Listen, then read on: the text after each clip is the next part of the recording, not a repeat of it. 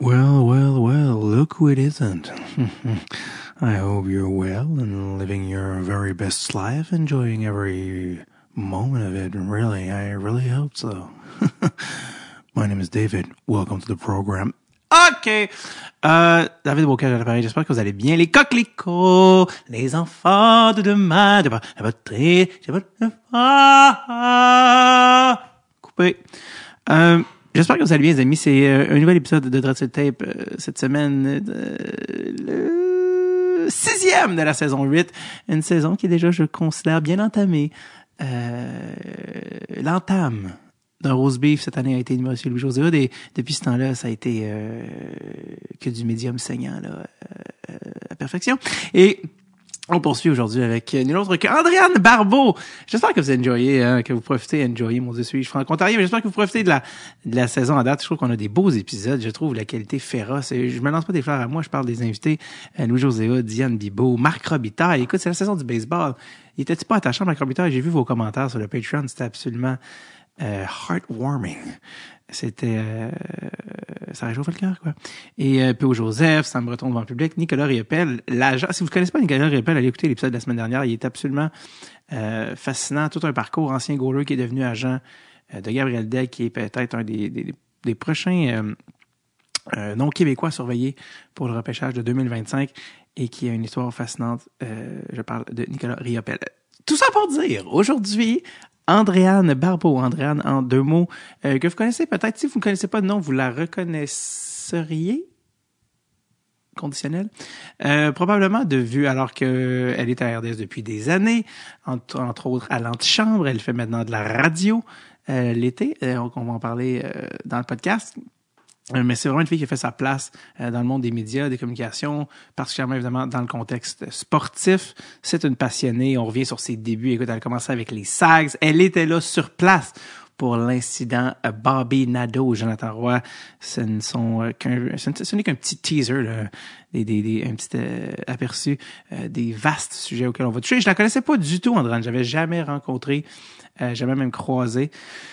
heureusement, elle a eu la gentillesse d'accepter de venir me rencontrer euh, chez moi, euh, dans mon petit studio de Dressel Tape, et ce, le 11 juillet. Ah, 11 juillet, date de fête de Catherine Levac.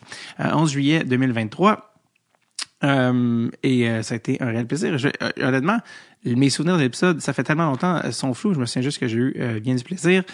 Euh, juste avant que je vous envoie à, la merveilleuse Andrane, je vous rappelle, euh, parce que là, au moment où ça sort, dans pas très longtemps, euh, le 1er décembre, je fais mon rodage SCRR à Montréal au Théâtre Sainte-Catherine. Et non seulement cela, mais je veux m'arranger pour que vous ayez tout inclus. Là. Tu sais, maintenant, il y a des frais de service, des taxes, des niaiseries, ça fait que les biens montent rapidement de prix. Non, je m'assure que vous ayez le tout à 20 euh, tout compris pour le show du 1er décembre à Montréal avec le code promo David20. Donc, allez sur mon site, allez euh, regarder ça, davidbocage.com. Puis pour le show de Montréal, euh, un billet pour 20 dollars avec le code promo David20.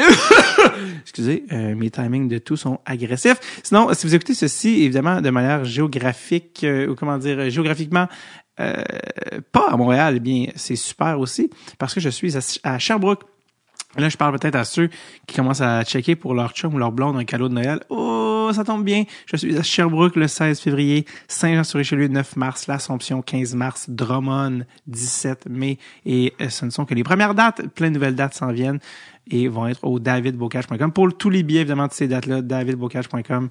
Une petite paire sous le gui.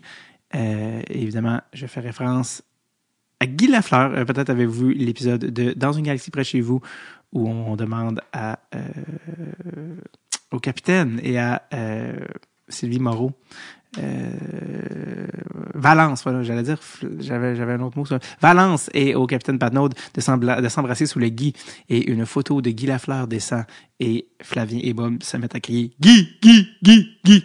Un classique. D'ailleurs, je pense que le film, le troisième film de Dans une galaxie s'en vient dans pas très longtemps. Tout ça pour dire davidbocage.com, SRR, et oui, je sors mon spectacle définitif dans un an, en novembre 2024. Et d'ici là, on écrit le spectacle ensemble. Donc, euh, venez voir ça live. OK! On est rendu à l'épisode. Andréane Barbeau, euh, je vous rappelle, 11 juillet 2023 que je l'ai rencontré. Euh, je vous en dis pas plus. Je vous laisse euh, la découvrir. formidable personne. Voici le sixième épisode de la saison 8 de Dreadful Tape avec une autre que Andréane Barbeau.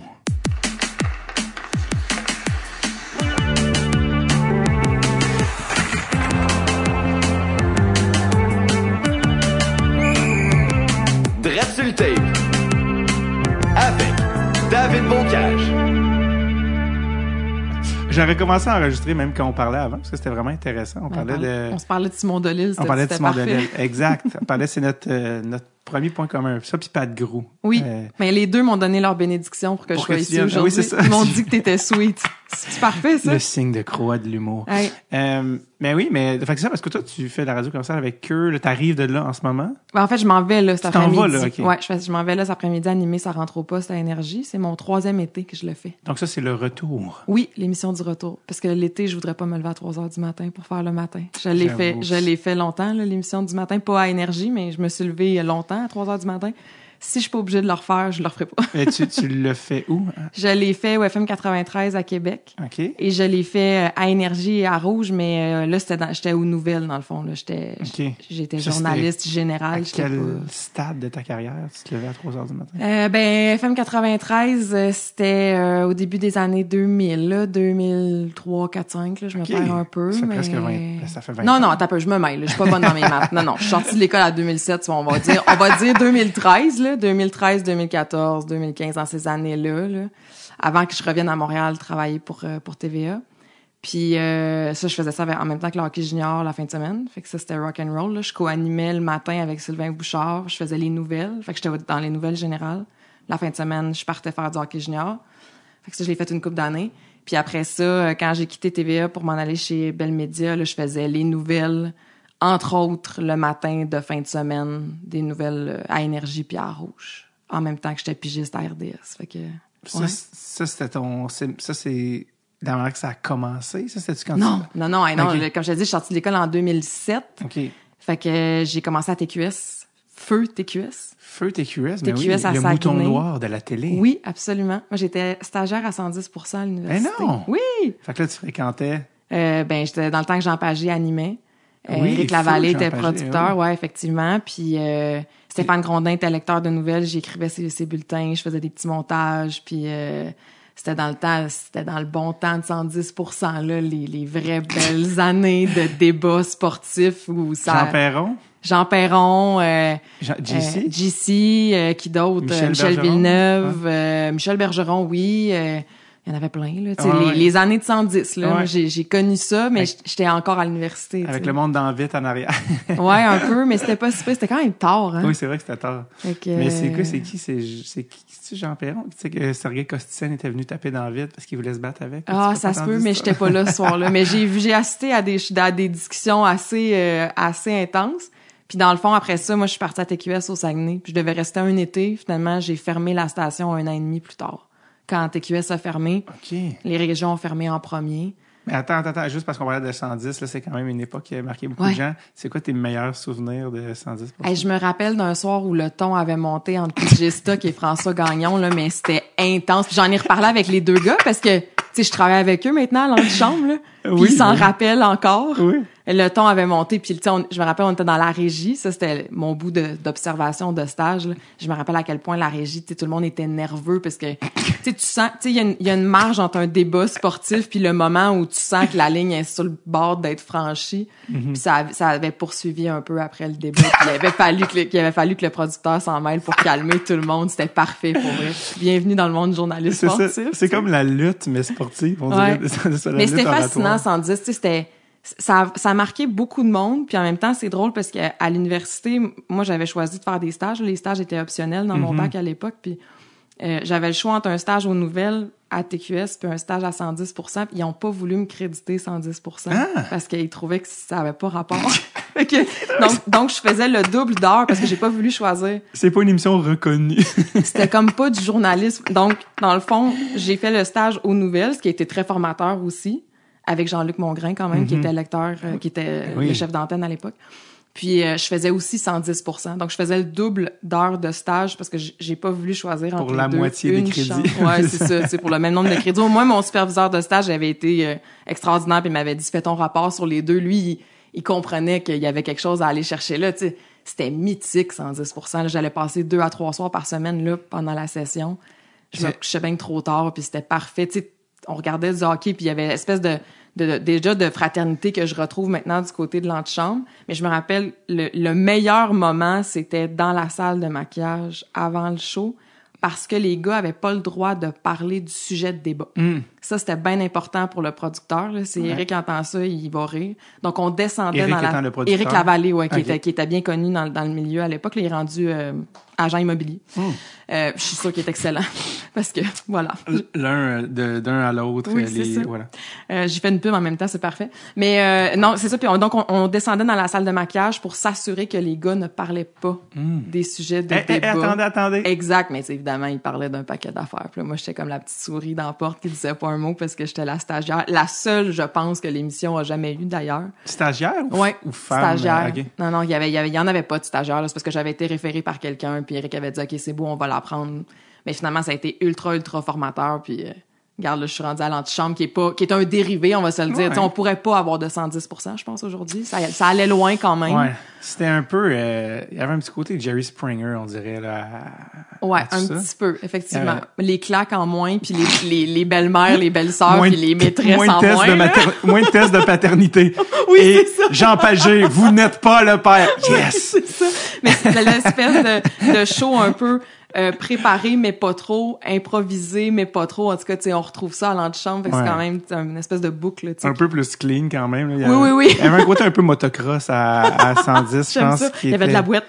Pour vrai. Mais est-ce que tu te souviens, c'est quoi, sur quel sujet ils s'engueulaient, PJ puis euh, François? Non, je me rappelle pas c'était Parce que c'est sûr que c'est quelque chose de, en rétrospective, sûrement vraiment quand même banal. là. Genre, sûrement que ça doit être comme. C'était quelque chose qui avait été écrit dans la presse Mm. à l'époque où François était encore à la presse, puis je me rappelle pas si c'était euh, Kovalev ou tu sais, il y avait quelque chose qui était sorti. Je pense que mes, souvenirs sont, mauvais, mais c'était peut-être ça là, quand Kovalev, est-ce qu'il avait accordé une entrevue en Russie, ça avait été traduit. Je me souviens pas trop, mais je sais que c'était quelque chose qui était écrit dans la presse que PJ avait pas aimé, puis là ben ça avait comme ça, le ton avait monté, mais je dire, les deux aujourd'hui travaillent ensemble, c'est deux humains extraordinaires. C'est juste que, voilà. dans ce contexte-là de testostérone. Mais euh, euh, en plus, c'est drôle parce que tu sais, s'il y avait. C'est parce que si tu mets P- PJ se battait comme Ouais. dans la vie. Genre, Ouais. J'arrête pas de penser, tu sais, tu fais un événement caritatif, François Gagnon Oui. contre PJ Stock. Moi, les gars, bon, je pense que ça. ça. va mal finir. En, en même temps, je pense que François, il serait capable, mais contre PJ. Ça serait un petit euh, couteau. Puis tout le monde oh, franchement, un couteau finalement. Non, j'irais pas jusque-là. Mais tu en fait, c'est que euh, à 110 il, il les laissait aller. Tu sais, jamais le ton va monter autant sur le plateau de l'antichambre, mais des fois, ça arrive que Mm-hmm. les gars sont pas d'accord. Ça, ça arrive souvent, mais des fois, ça arrive que ça, le, le, ton peut changer un peu. On sent que là, il, y a peut-être une petite flamèche, Ouais. Mm-hmm. mais on va les ramener. On n'ira jamais jusque là. On- C'est pas ce genre de télé-là maintenant qu'on Ouais. fait. C'est pas ça qu'on veut non plus. Puis eux non plus, ils veulent pas ça. Mais c'est un milieu comme ça. là. C'est Ouais. le milieu de, de, du journalisme sportif, les, les, les analystes, les anciens joueurs, euh, sont capables. ben oui, vraiment. là. Mais le meilleur show, je vais vous le dire, c'est dans le local de l'antichambre avant. Ah ouais? C'est là le meilleur show. Parce que là, nous, on n'empêche pas personne de parler. Là. Au contraire, on se nourrit de ça. Là. Luc Bellemare puis moi, là, c'est, c'est fou parce qu'on des fois, on les alimente. Là. Je sais, parce que Luc, moi, on travaille un peu de la même façon. On pose une question comme ça dans les airs, puis là, ça part. Puis là, tu prends une petite note sur le côté en disant qu'ils ont dit ça. On va reparler de ça tantôt. Oui, c'est ça. puis des fois, on n'en reparle pas, mais tu sais, le, le meilleur show, parce que quand on se réunit tout le monde ensemble puis qu'on regarde les matchs, ben, tu sais, c'est ça, ça donne, ça donne de belles histoires. Là. Tout le monde dit on devrait mettre des micros dans le bureau. Moi, je pense que c'est pas une bonne idée. Je pense que beaucoup de gens perdraient leur job. Je pense qu'il y a beaucoup de mots qui seraient bipés aussi, mais, Ouais. euh, mais c'est ça. Ouais, C'est comme euh, un peu les, la loge avant les spectacles. Puis, euh, Sûrement. D'où viennent un peu les podcasts, je pense. De- Ouais, comme d'avoir un, un langage plus familier puis de, une vérité, je pense. ouais, sûrement. Puis dans notre cas, tu sais, on pourrait faire le parallèle avec la chambre, avec le vestiaire. Ouais. Ou ce qui se dit dans le vestiaire reste dans le vestiaire. Tu sais, Il y a plein de Mhm. choses qui se disent dans nos locaux que, qu'on n'ira jamais en ondes avec ça. Puis en même temps, il y a beaucoup de choses aussi qui se disent, puis on va y aller. Peut-être qu'on va les formuler différemment, mais tu sais, on- je veux dire, je, je travaille avec des gens qui ont des opinions assez tranchées. C'est pour Mhm. ça qu'ils sont de panélistes à l'antichambre. Fait que ça donne des discussions qui sont toujours intéressantes, mais... sais, mettons, ça s'applique à l'antichambre, mais même si je remonte à 110% parce qu'en plus, c'était une autre époque, euh, t'es souvent, j'imagine, t'as été souvent la seule fille là, dans des Oui. dans beaucoup de contextes. Ouais. Comment tu trouvais ça d'être la seule fille dans un contexte genre à 110%, tu sais, les, les messieurs, sa gueule, tout ça, les choses qui se disent dans loges, avant t'étais, à quel point t'étais, est-ce que des fois t'étais comme, ah, je suis pas à l'aise? Comment ça se passe? Non, là? c'est c'est c'est assez rare, je te dirais. Moi, je me suis toujours plus nue avec des gars. Mhm. j'a- j'avais beaucoup d'amis, c'était tous des chums de gars. J'ai toujours été à l'aise dans ce contexte-là. Je pense que, à part le fait que je suis une femme, je détonne pas tant que ça non plus au niveau de la de, de tu sais du langage, de la mentalité. Je suis capable de, de m'adapter. Puis tu sais le- le- l'expression les oreilles de gars, là, ça je l'ai entendu beaucoup. Là, mets tes oreilles de gars. J'ai jamais entendu ça. Non, t'as jamais entendu Non. ça? Ok, ben moi, je me suis souvent fait dire ça. Tu sais, mets, mets tes oreilles de gars dans le sens où ils vont pas, ils vont pas se freiner pour pas, euh, tu sais, ils vont pas choisir leurs mots parce qu'il y a une femme qui est dans qui est dans la pièce. Puis c'est correct. Tu sais, moi, ça, ça ne m'offusque pas. Évidemment, c'est sûr que s'ils m'insultent, là, c'est une autre chose, mais c'est jamais arrivé. Pour vrai, je travaille avec des gens qui sont ultra respectueux, mais Il tu y sais, a, pas de propos misogynes que t'étais comme, ouais, les gars, là, c'est parce que non, non, non. Puis s'il y en a, je serais, je serais très à l'aise. Tu sais, s'il y en avait, je serais très à l'aise de dire, OK, les boys, c'est bon, on relève le niveau un peu, là. Mais tu sais, un de nos passe-temps favoris, Gilbert Delorme, mais moi, c'est de citer le film Slapshot, là. si vous connaissez Slapshot, vous connaissez Ouais, le genre de niveau de réplique Ouais. que c'est. C'est ça. C'est quoi, c'est quoi vos répliques préférées de Slapshot? Ah non, je vais pas dire ça. je, je vais pas les nommer. Ça, ça reste dans les, euh, je- ça reste dans les secrets de, de, de l'antichambre. T'as vu combien de fois dans ta vie le film je Slapshot? au moins une fois par année depuis je sais pas combien d'années, là. T'as comme, c'est comme une tradition annuelle. Ouais, ouais, Gilbert aussi est venu au podcast. euh, Ah oui? Ouais, aussi, euh, un autre gars qui peut, sais, justement, qui- avec qui tu peux jaser, je pense, à l'infini. Absolument, c'est tellement une bonne personne, Gilbert Delorme. Là, C'est- il est fascinant dans toutes les facettes. Puis il y a tellement d'histoires à raconter, puis il est tellement coloré. Tu sais, mettons, si je fais un vendredi soir avec Gilbert, je le sais que ça va être drôle. Un peu comme quand PJ débarque. Là. Ouais. T'sais. Mais PJ, juste quand il parle, c'est le fun. Parce que, genre, je sais qu'il dit qu'il parle mal français, mais il parle, il parle bien français. Il parle bien évidemment. français. Mais c'est juste comme une musicalité euh, incroyable, Ouais. celle de PJ. Là. Ouais, ouais, puis c'est des gars qui sont ultra généreux aussi de ce Mm-hmm. qu'ils peuvent te donner sur un plateau, puis ils se prennent pas au sérieux. Donc ça, c'est parfait parce que justement, moi, je fais souvent le vendredi à l'antichambre, on est plus en mode magazine. Quand on est en après-match, là, c'est un peu plus sérieux parce qu'on est là pour vraiment analyser la rencontre, puis les entrevues, les échos de vestiaire. Mais le vendredi, quand on a un débat qui est un peu plus magazine, où on va un petit peu plus ailleurs, on ratisse plus large, ben des fois, tu sais, on, on dérape un peu, puis c'est- que ben déraper, le mot est large, là, Ouais, mais c'est ça. tu sais, euh, j'ai déjà vu Gilbert faire des push-ups sur le plateau de l'antichambre, là, fait que tout est possible. là. Pour ceux qui savent pas, c'est que Gilbert est un fanatique d'entraînement physique, et ça, depuis les années Ça 80. n'a aucun sens comment cet homme est en forme. Ouais, c'est euh, un modèle pour euh, pour nous tous. Euh, il a fait des mais ça tu le savais sûrement même pas des DVD parce que ça n'existait pas à l'époque, mais des des vinyles? C'est un vinyle, des vinyles en forme avec Gilbert, Ouais. quelque chose du genre. En forme avec Delorme, je pense. Et tu sais qu'il est dans un vidéoclip, hein, Gilbert, ça veut dire? Ça? non? Tu savais pas ça? Non? Tu sais pas de quelle chanteuse euh, Ah, attends, oui, j'ai déjà su ça. J'ai déjà su ça, mais là, mais euh, vas-y parce que ça me revient pas, mais oui, j'ai déjà su ça. Gilbert était dans le vidéoclip de de J'essaie de me rappeler de la chanson parce que c'était vraiment le début de carrière de Céline Dion. Oui. il joue le male interest, on dit, mais là, il joue le, le, le, le, beau gars. Puis, euh, mais c'était vraiment, elle était jeune, là, c'était avant qu'elle parte aux États-Unis, c'était avant. Puis, euh, je pense qu'elle avait. Il me semble que j'ai cru comprendre que. Je me souviens plus si c'est Gilbert qui m'avait raconté ça ou quoi, mais qu'elle avait peut-être un kick sur Gilbert, puis René s'est assuré que Gilbert ne soit plus jamais, Oh. jamais dans l'entourage. Mais j'avais entendu Mais, ça, je l'ai euh, juste jamais vu, je pense. Ouais, c'est comme, il me semble que j'ai un souvenir que c'était avec une auto, il y a comme une auto jaune, lui un polo jaune, c'est très flou, mais c'est tout sur YouTube, les amis. Mais regardez Euh, le premier show de l'antichambre la saison prochaine, c'est sûr que je commence avec ça. Ben oui, pour vrai, genre, euh, je comprends pas comment. C'était quelle vidéo? que- euh, Elle était, elle était quand même, elle, elle devait avoir comme, elle a commencé tellement jeune, Céline, mais elle devait avoir genre 18, 19, 20 ans, quelque chose comme ça. Puis Gilbert jouait, je pense, pour les Canadiens. Puis ça prenait un beau gars. Ah, puis Gilbert, c'est un beau gars. ben oui, c'est ça. encore aujourd'hui, c'est est un très bel homme. là, il paraît super bien, il est top shape. euh, En non, plus, genre, une vie incroyable comme lui puis sa femme, euh, famille d'hébergement pour euh, la DPJ. Ouais. Comme ils ont une vie que, que très atypique. Tu sais, les joueurs de hockey, euh, j'en connais pas d'autres qui sont famille d'accueil, tu sais, pour euh, des enfants de la DPJ, en, je pense, 0 et 3. En tout cas, bref, puis j'adore qu'il est comme là, les, mes chums, là, qui sont comme, je sais plus quoi faire, je suis allé jouer au golf. Puis t'es comme, oui, mais le monde dit ça, mais qui va vraiment le faire? Gilbert. il le Ouais, fait exact. Pour vrai, tu sais. Oh, exactement. Euh, si t'es une fan de Slapshot, avant que j'oublie, euh, j'ai aussi, parce qu'il y a des Québécois qui jouent dans Slapshot, dont ton collègue Yvan Ponton, Bien sûr. qui est venu au podcast il y a genre huit ans, dans les premiers épisodes. Puis euh, aussi, euh, j'ai reçu au podcast le monsieur qui joue le goaler, Denis, Denis, Lemieux, Denis Lemieux, mais oui. de son vrai nom, euh, Yvon Barrette. Yvon Barrette, je sais pas si c'est Yvon ou Yvon. Bref, il habite à- dans le coin de Matane, puis euh, mon père vient de Gaspésie, puis on est arrêté. OK? J'étais avec Jay euh, du Temple à ce moment-là, puis on était arrêté chez lui. Puis on avait fait le podcast en venant de. Gaspésie.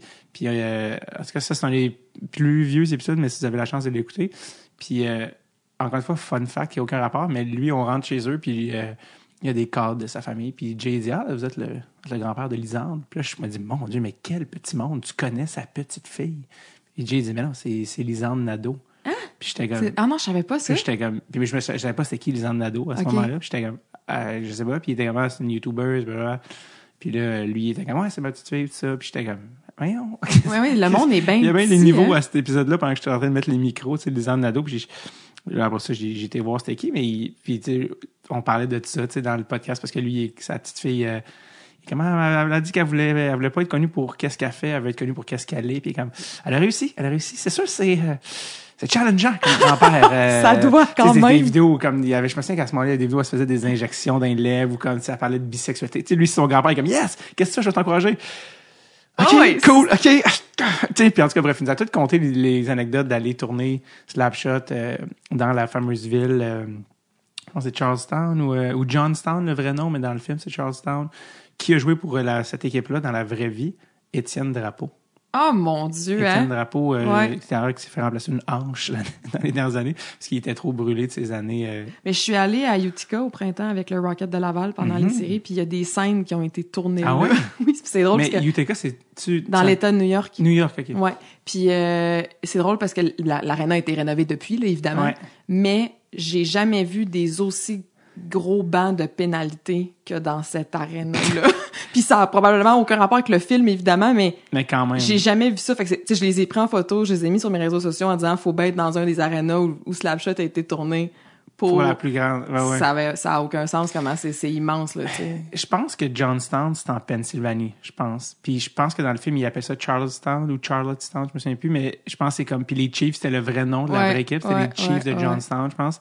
Puis... euh, Finalement, toi, tu l'as vu combien de fois le film? Euh, je- ben, je en fait, j'en sais plus sur le autour du film parce qu'il y a un docu qui a été fait par des Québécois. Ouais, ça se peut. qui s'appelle euh, c'est la blonde d'un ami qui avait fait le docu. Fait que j'avais été le voir je pense au rendez-vous Québec Cinéma. C'était euh, euh, parce que je pense que le ah, c'est sur YouTube quelqu'un l'a mis sur YouTube mais c'est genre petite histoire Slapshot petite histoire d'un film culte Je mets ça sur ma liste. parce que ça parle aussi du fait que la traduction québécoise Oui, ben ça, je- ça, c'est game changer Exact. pour le film. Parce Exact. que le film est meilleur. C'est un des rares films dans l'histoire Ben qui est meilleur traduit Mhm. que la version originale. Mais Gilbert est très fort parce qu'il peut le citer en anglais et en français. je connais les deux ce que je ne peux pas faire. Parce que moi, je l'ai vu peut-être une fois en anglais, j'ai fait c'est ben plate. Parce que tu sais, on va se le dire, Slapshot là, c'est pas un grand classique du cinéma. là. C'est pas un Pas grand. pour les mêmes raisons. C'est ça, exact. Fait que si tu le regardes puis t'as pas la traduction, en tout cas de mon côté, je me suis dit, oh, mon Dieu, ça révèle à quel point Ouais. c'est pas un grand film. Mais pour nous, la traduction québécoise est tellement satisfaisante, c'est parfait. là. parce que je pense que c'est ça c'est ce qui parle dans le, le- le documentaire c'est que c'est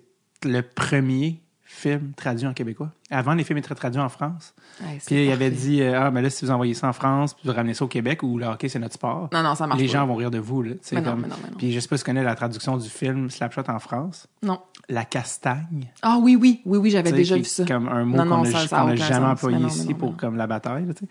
Euh, fait qu'ils ont fait non, non, non, tu peux pas faire ça, ça va pas marcher. Puis là, Hubert Fieldin, qui je sais pas s'il est encore en vie, qui est un prof à l'école de théâtre, en tout cas, bref, lui, il était comme, il avait assuré sous- la, la, la traduction de ça, puis là, tous les comédiens québécois qui ont participé à ça, que plein de gens qu'on connaît là-dedans, euh, je pense André Montmorency, en tout cas, bref. Puis il raconte toute cette histoire-là de comme, comment ils ont fait ça, puis c'était comme le premier, je pense, qui était traduit. Après ça, c'est devenu la norme, tu sais, les, tradu- les films devaient être traduits ici, mais pendant long, ça, c'était comme le premier, fait que, parce qu'il y avait toute cette histoire-là là-dedans, puis euh, les gars qui ont les droits de Universal pour faire de la merch Slapshot, c'est des gars de Boucherville.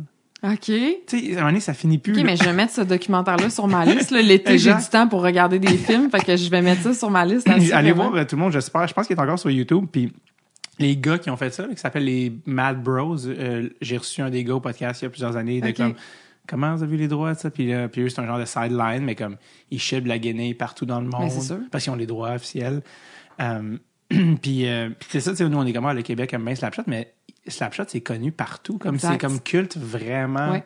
360. Moi, moi je, je regarde la première scène en anglais, la scène avec Denis Lemieux. Parce que Denis Lemieux, ça, il faut que tu fasses le deuil de ses jokes, parce que toutes ses jokes en anglais, c'est qu'il parle mal anglais. Exact. Quand tu le mets en français, plus rien fait aucun- du sens quand il parle. T'es comme, pourquoi il dit ça? Mais c'est qu'en anglais, il dit quelque chose qu'on comprend pas, genre. Fait que moi, je regarde la première scène où il explique au gars en anglais, you go there. euh, Ah oui, et- Il n'y a pas Goes Bang, nobody there. Puis là, il raconte c'est quoi les règlements. Puis après ça, je le mets en français pour, pour le reste du film. Mais tu sais, pour dire, fait que, en tout cas, excuse parce qu'il avait, ça a touché sur plein de points, mais j'étais comme, tu me fais réaliser à quel point tout, puis on parlait à Yvan, qui est comme, tu sais, Yvan qui est comme, euh, qui a fait Slapshot, Les Boys et Lancé Compte. Oui, C'est comme le Triple Gold Club j'avoue. des films de hockey, Ouais, des œuvres de j'avoue. hockey. Triple couronne. Vraiment, mais comme personne d'autre. Tu sais, Il y a Marc Messier en a fait deux là-dedans, mais comme, qui, personne. Tu sais, comment tu te ramasses un film avec Paul Newman? c'est comme se ramasser un film avec Brad Pitt, c'est impossible. Non, c'est fou. C'est fou. Il n'y a pas un, un grand, grand rôle, mais il est quand même Et il là. est là, tu sais. Il disait, je pense qu'à l'époque, euh, euh, il jouait dans la ligue de l'UDA, il avait à peine assez de joueurs pour faire des équipes dans la ligue de l'UDA. Mais quand il est venu le casting call pour jouer au hockey, pour là, c'est l'autre, tout le monde jouait au hockey oui, dans l'UDA, il était comme, ouais, je pense pas, mais, mais il, a, il avait été, puis euh, je pense qu'il passait trois mois en Pennsylvanie, tu sais, à chiller avec Paul Newman. Tu sais, c'était comme une époque un peu impossible. C'est comme- Non, c'est ça. c'est- Ça se peut pas, là. Exact. Je suis pas sûre qu'on va qu'on revoie ça. Même Paul Newman, euh, je pense qu'il y avait, tu sais, Paul Newman était super clean à l'époque. Puis, Tu sais, comme là, c'est un film super euh, vulgaire, puis il était, ça allait vraiment à l'encontre de son truc. Puis il disait, il disait, euh, tu gardes toujours des choses, des rôles que tu as fait. Puis il dit, moi, Slapshot, j'ai gardé euh, sacré parce que c'est vraiment le fun. Mais oui. Mais tu sais, avant, il faisait pas ça. Mais il oui. était comme non, tu sais. Puis le gars qui a fait le film, le réalisateur, euh, George Roy Hill, je pense, il a comme gagné des Oscars, ce gars-là, avec des films avec Paul Newman. Là, de, comme c'était vraiment un grand réal, de l'époque qui a fait un film. que tout le monde dit, pourquoi il fait ce film-là? C'est comme une thérapie, Slapshot. Ben oui, ça fait du bien de le Mais regarder. honnêtement, c'était quand même, tu sais, je l'ai revu, là, tu sais, c'était quand même, pour l'époque, c'était quand même bien shooté. Étonnamment. Oui, oui, tu sais, oui. Puis des scènes de hockey, tu sais, Les scènes des- de hockey étaient très crédibles. tu sais, il y a des scènes de hockey beaucoup plus récentes, moins bien filmées des fois, tu sais, que t'es comme, ah, crème, pour les années 70, tu sais, c'était quand même pas pire. Mais bref, tu sais, pour dire, longue parenthèse de Slapshot. À cause Mais de je- Gilbert, mais... à cause de- non, mais je sentais que, je sentais que c'est l'information que tu voudrais avoir, là, tu sais, de... Mais je suis très heureuse, honnêtement. Je vais ressortir d'ici beaucoup plus instruite. T'es comme, mon Dieu, mais ça t'a avancé beaucoup trop, ça. J'ai juste dit que je checkais avec Gilbert, je voulais pas faire 20 minutes, là C'est pas grave. Non, mais bref, ça pour dire. Euh, oui, fait que- non, mais on parlait de la radio. Oui, on revient à la Parce radio. que oui, j'ai pas oublié. Non, mais parce que, en fait, c'est ça, tu as parlé, tu fais de la radio à Québec, euh, tout ça. Mais Oui. toi, à la base, tu viens d'où? Moi, je viens de Montréal. OK. J'ai fait mes études ici. Où ça, à Montréal? Euh, je- ben, moi, je viens de l'Est de Montréal. Je viens de Tétroville. Puis j'ai fait mes études à ouais. l'UQAM. J'ai fait mon bac en journalisme sans trop savoir ce que j'allais faire avec ça. Puis euh, quand je suis sortie, ben c'est ça. Là, je- j'ai, j'ai pris ma petite valise puis je suis partie au Saguenay. Puis c'est là que j'ai commencé à couvrir le hockey junior. Parce que, tout est une question de timing là, dans cette industrie-là aussi. Donc, euh, quand je suis arrivée euh, à TQS à Saguenay, c'était juste pour des remplacements aux nouvelles. Beaucoup de faits divers. Euh, J'ai, fait de caféine le matin. Quand je dis que Ça, j'appelle... Ça, c'était l'émission du matin. C'était le Salut Bonjour de TQS à l'époque. Là. OK. Donc, puis il y avait des, il y avait des nouvelles régionales. Fait que déjà là, j'avais commencé à me lever assez tôt. Mhm. Puis euh, très très haut, très tôt même. Puis euh, mais mon patron savait que j'aimais le sport. Fait que tranquillement pas vite, s'il y avait des, des trucs de sport à aller couvrir, c'est moi qui envoyais. Puis je, je me rappelle une journée, j'avais fait caféine le matin. Puis euh, les Saguenay de Chicoutimi ont fait un échange. Moi à l'époque, tu sais, je connais pas le hockey junior là, à Montréal. Oui, il y avait eu le Rocket de Montréal, mais c'était pas c'était pas gros comme mettons les Sags peuvent être gros à Chicoutimi ouais. comme les Tigres peuvent être gros à Victoriaville c'était pas c'était pas quelque chose que je connaissais la seule chose que je connaissais c'était la rivalité euh, Saguenayen-Rempart parce que déjà dans du temps où j'étais à 110 on avait déjà passé des images euh, de Richard Martel puis de Patrick Roy tu sais. donc je Ouais. connaissais ça mais je je connaissais pas les Sags c'est pour dire que ce matin-là je me rappelle il y a eu un échange puis euh, les Sags ont échangé euh, un joueur puis un choix de première ronde pour aller chercher un gars de 20 ans qui était Francis Paré puis Euh, ça, on le connaît, lui. Euh, oui, ben il a joué dans la KHL, puis il a Ouais. été quand même un bon joueur. Il a joué dans la, dans la Ligue américaine de hockey aussi. ouais, il, a- avait été repêché par Détroit. Je, Ok. je dis repêché ou à tout le moins signé, parce qu'il a joué au moins à Détroit. Là. Après ça, il a joué dans la KHL. Puis là, il est en Europe, je pense. Là. Ça fait longtemps que j'ai pas pris ses Ouais. nouvelles, mais... Donc, tu sais, juste pour dire que quand tu connais moindrement le hockey, tu te dis, ben si tu donnes un joueur, puis un choix de première ronde contre un gars, j'imagine que le gars en question, ça doit être un pas pire échange, tu sais, c'est un joueur de 20 ans. Donc, euh, un joueur de 20 ans? Euh, je m'avance. Non, c'est un joueur de 20 ans. Je pense devait que... être en ligne pour... euh, En tout cas. Fait que là, euh, j'avais levé le flag, tu sais, j'avais dit à ma- à la- dans la salle de nouvelles, j'avais dit, Hey, je- moi, je veux pas vous dire quoi faire, mais ça, c'est un gros échange. Fait que s'il y a quelque chose à aller couvrir, aujourd'hui, ça va valoir la peine. Là, le monde me regardant, en voulant dire, tu sais, comme, tu sors d'où? Puis, question de timing, c'est que TQS Saguenay diffusait un match des Saguenayens par mois. Et le gars qui animait les matchs quittait pour devenir descripteur des matchs à la radio. Donc là, mon boss, il m'a dit, ben écoute, ça te tente-tu? Parce que là, après l'été, on pourrait peut-être te garder, mais à 22h30 par semaine, je me rappelle encore, parce que quand tu commences ta carrière à 22h30 par semaine, tu gagnes pas cher cher. Puis, on va te faire faire un match de hockey par mois. Donc, ça va te donner des heures de plus. Puis, dans le fond, mon 22h30, c'était un petit bulletin de sport à chaque jour, parce que dans le fond, dans le bulletin de TQS, euh, Montréal, tout ça, il y avait un détachement de 15 ou 20 minutes, là, je pense que c'était 15, pour les régions. Et donc, on- moi, je faisais mon, ma petite portion de sport dans ce bulletin-là de détachement régional de Saguenay, plus les matchs des Saguenay et Chicoutimi une fois par mois. Puis là, t'habitais au Saguenay, là. Oui, oui, là, je suis restée là. Ça m'a permis de commencer ma carrière puis de me casser les dents comme il faut parce que t'es aussi, tu sais, au début, t'es- j'étais pas bonne, là, comme n'importe qui qui commence. je m'excuse, guys, là, si vous êtes jeune puis vous sortez de l'école, vous êtes pas bon. Peu, peu importe le domaine, by exact. On est juste pas bon. On pense qu'on l'est, mais on l'est pas. Leçon numéro un quand tu sors de l'école, c'est que t'apprends. Oui. Tu ne sais rien. Exact. Puis quand t'arrives à, à, à Saguenay, ben tu connais pas personne en plus, fait que c'était, bon là parce que ça m'a, tu sais, moi je sortais de Montréal un- pour, pour la première fois dans le fond, tu sais, j'ai pas fait ATM, je suis pas partie pour aller étudier ailleurs, je- fait que c'était vraiment la première fois où je me retrouvais toute seule puis fallait que je me que je me débrouille. J'étais déjà partie en appartement avant, mais quand même. Euh, donc c'est comme ça que j'ai commencé. Puis après ça, sont arrivés donc les, les mes premières séries dans le junior, ça a été la fameuse bagarre Saguenay Rempart Ah, de mars Dieu. 2008. Jonathan Roy. Ouais. Bobby Nadeau. Ouais, puis j'ai reparlé à Bobby, ça a fait 15 Oui. ans cette année. Je lui ai reparlé cette année, j'ai fait un article pour le, le pas site web de RDS. Il est dentiste. Dentiste, c'est ça. Fait que, Comment il va? Il va très bien. J'étais vraiment contente d'y reparler. Moi, je suis toujours, euh, tu sais, comme Antoine Roussel, c'est dans ma première génération de joueurs. Francis Véropol, Francis Paré. Ouais. Euh, t'as- t'as- t'as- Véro le joueur McGill, ça, non? Ouais, ça a joué à McGill, tu sais. Je suis toujours contente quand j'ai des nouvelles de ces gars-là. Ben, de toutes, tu sais, j'ai fait 9 ans dans le junior. Chaque fois que je vois des, je prends des nouvelles ou que je croise un gars dans la Ligue américaine ou Ligue nationale, je suis toujours contente de le revoir. Mais la, la première équipe, ça reste quand même spécial, tu sais, parce que c'est les premiers gars qui m'ont vu arriver dans le corridor puis qui ont fait c'est qui elle? Puis qu'est-ce qu'elle fait ici là? C'est vraiment ça qu'ils se sont dit Poser les mêmes questions envers eux aussi. un peu, un peu, mais en même temps, c'était du hockey. Puis je me rappelle quand, quand on, on m'a confié ce mandat-là, euh, le calendrier préparatoire était débuté. Je suis allée voir euh, un, un seul match avant que la saison débute. Saguenayen contre euh, les Tigres de Victoriaville. C'était Kevin Poulain qui était avec le Rocket de Lavage l'année passée, qui était dans les buts. Je me rappelle encore parce qu'à 16 ans, il était extraordinaire. là. C'était vraiment, vraiment un bon gardien de but.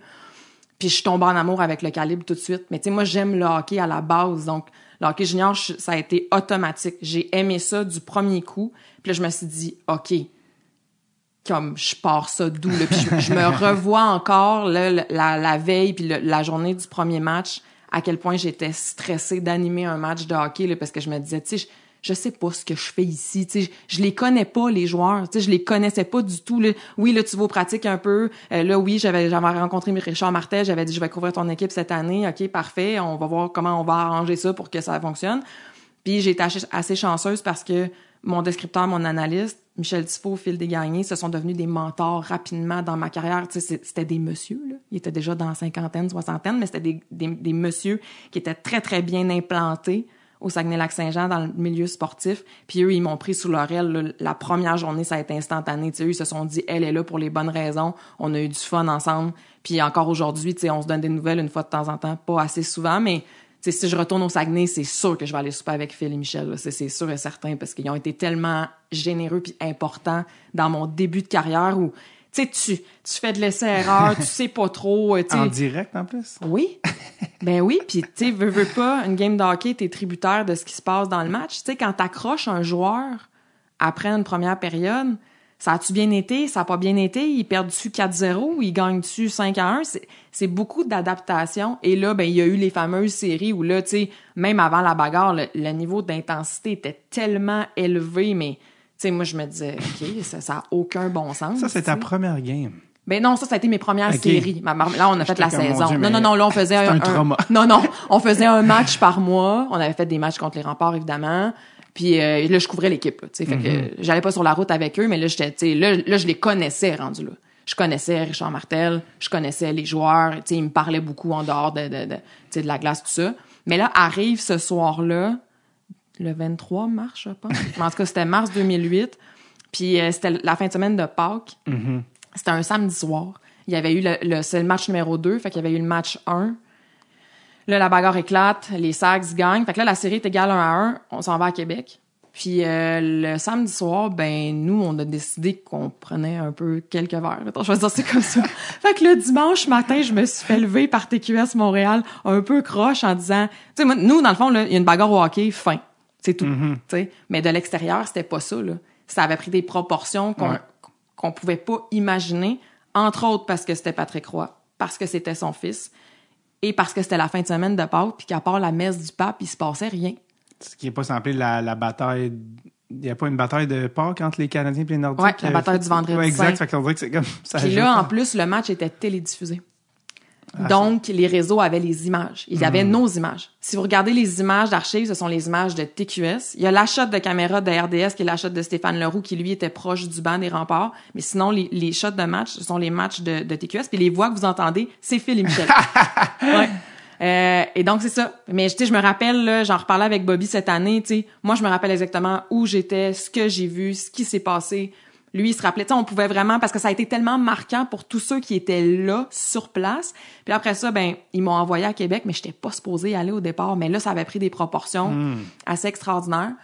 Donc ils m'ont envoyé à Québec. Puis là, c'est la première fois moi que je, je rentrée au Colisée Pepsi puis que je couvrais un match. Puis puis là, je me faisais regarder comme la fille du Saguenay. Là. Tu sais, Puis là, j'étais pas la bienvenue à Québec. Ouais, exact.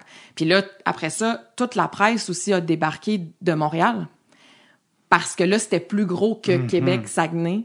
Euh, Richard Martel avait été suspendu. Il avait quand même fait un scrum dans les médias. Il me parlait juste à moi à un moment donné. Il voulait plus parler à personne. Il prenait juste mes questions. Tu sais, une espèce de folklore de fou, là.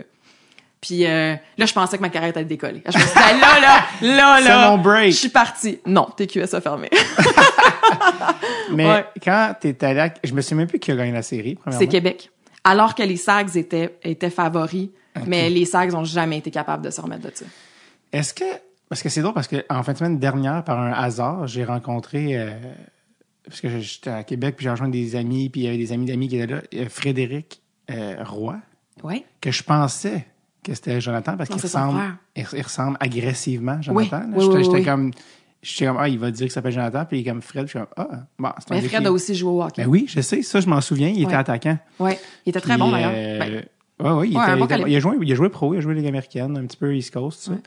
Puis euh, j'étais là, tu me dis je fais comme, ah, il était-tu dans cette équipe-là à ce moment-là? Il était-tu dans la bataille euh, en 2000 Ou il est plus jeune peut-être que... S'il était là, hey, c'est une bonne question que tu me poses. en même temps. Mais s'il était là, il était pas sur la glace. Ok. Ouais. Puis Bobby Nadeau, 15 ans plus tard, qu'est-ce qu'il avait, qu'est-ce qu'il disait? Ben Bobby, c'est sûr que ça a beaucoup changé sa carrière parce qu'à ce moment-là, Bobby avait encore l'espèce de rêve de jouer professionnel. Mais Bobby, ça a toujours été un gars qui était ultra brillant. C'était un très, très bon étudiant. Puis déjà, je me rappelle qu'à l'époque, il avait comme... Tu sais, il pensait peut-être devenir dentiste. C'est- comme ça que je l'ai retrouvé. Ce qui est pas tant que ça commun, j'imagine? Non, c'est ça, mais tu sais, il y avait encore le rêve quand même de jouer euh, professionnel. Puis c'est comme si son rêve ce soir-là, c'était comme un peu désagrégé parce que lui, il voulait pas se battre. Tu sais, avec le recul, il me disait, ça aurait sûrement été plus simple si je m'étais battu parce qu'il s'était déjà battu. Tu sais, c'est pas parce qu'il il, était pas capable, mais tu lui, il disait, hey, moi, là, je suis le gardien numéro un puis on est favori dans cette série-là. Tu sais, ça avait été Kevin Defossé qui était le gardien numéro un à l'époque. Et je dis, j'aurais sûrement droppé. Parce que là, on aurait été à force égale. Mais Jonathan, c'était pas le gardien numéro un. Fait que là, là, il voyait Richard qui faisait signe de pas y aller. Puis après, ça, quand il m'a dit ça, tu sais, avec le recul, je serais peut-être allé. Il m'a dit, ben, avec le recul, je pense que le plus simple, ça aurait été que j'aille au banc. Comme ça, je me serais pas battu, je me serais pas exposé. Mais, tu sais, il aurait pas pu venir me chercher au banc. Parce que, tu sais, là, après ça, ben, lui, il s'en est pas remis. Euh, L'équipe s'en est pas remis non plus. Euh, Tu sais, la, la gestion de tout ça a été très déficiente là, de part et d'autre. Ça a été comme vraiment, ça a été un gros chapitre dans l'histoire du hockey junior. Ouais, Parce qu'il y a eu le avant puis il y a eu le après au niveau de la réglementation pour les bagarres qui Ouais. continuent d'évoluer, mais tu sais, c'est- l'espèce de cirque folklorique s'est beaucoup éteint à partir de là. là. les coachs qui montent sur les bandes, des affaires comme ça, ça, ça se voyait plus après ça. les là. Ça- coachs qui se battaient, ça c'était une époque. ouais, ça c'était avant aussi. là. Mais quand même, ça existait. ouais. Je pense que je parlais avec des gars dans ma ligue de garage qui me parlaient des- d'histoires de l'époque de Michel Terrien entre les ba- dans, dans la règle. T'es comme quoi? Qui s'enlève la cravate? Oui, oui, oui, oui. Moi, j'ai travaillé avec Alain Rajotte, puis s'est battu avec Michel Terrien. Il me l'a compté je sais pas combien de fois. là. Elle n'a pas mélangé avec Claude Rajotte, way. Non, c'est ça. Mais Euh, ça m'est déjà arrivé. Incroyable. J'ai déjà dit en nom. Je l'ai appelé Claude d'Alain. Ce sera tout. Merci. Pour euh, les recommandations musicales. Ouais, c'est ça. Mais quand même, un lapsus facile Mais à oui. faire. Mais oui, fait que. Ouais, c'était fou. Donc, c'est ça. Fait que ça, lui, ça. Oui, ça- là, avec- après ça, il a été échangé à l'île du Prince-Édouard. Puis il a joué universitaire. Puis il y a eu les blessures aussi qui l'ont ralenti. Mais, avec le recul, il est vraiment capable de dire à quel point ça a teinté son parcours. Puis finalement, hey, il s'en est vraiment pas mal sorti, là. Et en fait, j'ai dit, il est dentiste, il est endodontiste. C'est un dentiste spécialisé. Il a sa ça. propre clinique à Kingston maintenant. Il a King- deux Kingston, en enfants. Ontario? Ouais. Parce Parce qu'il est allé se spécialiser là-bas. Puis il est resté là-bas. Puis sa femme vient de là, je pense, Ok. là, tu sais, parce qu'ils ils se sont rencontrés à l'université à Dalhousie, je crois bien. Mhm. Puis après ça, ils sont ils sont allés là. Puis tu sais, fait que pour vrai, sa vie va, va tellement bien. Puis Ouais. il, a- il aimerait ça recommencer à jouer au hockey pour le fun, mais il a pas remis les jambières parce qu'il est plus capable, tu sais, physiquement parlant. Ouais, les goalers. Puis il me disait, euh, moi là, euh, j'y serre la main là, à Jonathan si je le revois. là. Mais il dit, on s'est jamais reparlé, mais il dit, tu sais, c'est un concours de circonstances. Puis après ça, on- euh, quand, quand l'article a été publié, là évidemment, je sais qu'il y a des médias qui se sont dit, ben on va essayer de faire des réunions, une réunion de ça. Puis Bobby, je veux pas parler pour lui, mais je pense qu'il est pas tant intéressé à être sous le projecteur encore. Là, ça, puis peut-être que Jonathan non plus, dans le fond. Là, les autres, ils ont- les deux ont, ont un parcours puis ils ont une vie qui, qui, qui est chacun de leur bord puis qui fait, qui, et dont le hockey ne fait plus partie. Mais Parce que, euh, est-ce que ça a teinté dans le sens que lui, ça l'a affecté psychologiquement, puis Ouais. la perception de lui dans le monde du hockey aussi? Ouais, ouais, ouais, ça c'est sûr. Ça, ça l'a atteint psychologiquement. Pas juste, mais c'est pas tant le combat que tout, tout le reste autour. là. Quand je dis que la gestion était, euh, Hmm. La fumée secondaire. Oui, puis je veux dire, euh, les gars ont vraiment servi de personnages là-dedans, dans cette espèce de, de, de, de, de- de rivalité entre deux équipes qui étaient devenues littéralement malsaines. là. Euh, mais je veux dire, on oublie que ce sont des jeunes, là, quand même. sais. enfants? Ouais. Légalement Et malgré tout, des- Bobby garde un très très bon souvenir de, de, de son passage dans le hockey junior, là, tu sais, des, des valeurs, de, de, de- tu sais, l'espèce de camaraderie, tu sais, parce que je lui demandais si, si ton gars ou ta fille te demande de jouer au hockey, vas-tu dire oui? Puis il m'a dit ah, oui, oui, aucun doute, là. Ça n'a pas rapport, tu sais. J'ai adoré le jouer au hockey, c'est juste que à un moment donné, il voulait plus en parler non plus, parce qu'il y a eu, tu sais, il avait donné quelques entrevues ici et là. Fait que j'étais, honnêtement, j'étais touchée qu'il me dise oui. Quand je l'ai contacté cette année, ça faisait, on s'était pas parlé depuis ce temps-là. euh, T'es peut-être une des personnes à qui il peut le plus dire oui parce que t'étais la journaliste locale de l'époque. Ben, il m'a dit qu'il avait, il aurait pas dit oui à n'importe qui. Mais ça. je pense que c'est ça, c'est qu'il fallait avoir un peu là, un, un point de vue différent de juste l'espèce de cirque médiatique qui en a découlé. Parce que, comme je te disais, tu sais, moi, je les connaissais maintenant, les gars. Fait que je me rappelle de certains joueurs qui me disaient après tout ça, je comprends pas ce qui s'est passé. J'arrive pas à comprendre. Ouais. Tu c'était, c'était très lourd quand même à porter. Ouais. Puis, euh, heureusement, ça a changé, là. C'est le début des réseaux sociaux. Ouais, tranquillement, mais une chance que c'était pas aussi présent qu'aujourd'hui parce que là, ça aurait été l'horreur. Mais tu sais, Facebook était déjà là, le clip roulait. Ouais. Il y avait déjà ça. Puis tout le monde avait une, euh, une opinion comme pour. Ouais. euh, dans- pas pour ou contre, mais de quel côté. Tu sais, euh, Jonathan Rouen et, le sauvage, Bobby Nadeau aurait dû se battre. Tu sais, tout le monde. Ouais, tu étais comme perdant des deux bords. Exact. Parce que c'était comme, ah, Jonathan était l'agresseur, mais l'autre aurait dû se battre, il est bien moumoune. ben, Tu sais, fait que c'était comme, OK, fait qu'il n'y a, pas de gagnant là-dedans. Tu c'était que. Puis en bout de ligne, c'est du hockey junior. Exact, là, tu sais. Puis là, quand on parlait de l'évolution des batailles, puis Mario euh, vient au podcast dans une ou deux semaines, Mario Cecchini, le nouveau euh, Ouais. commissaire, qui vient d'abolir les batailles, c'est comme...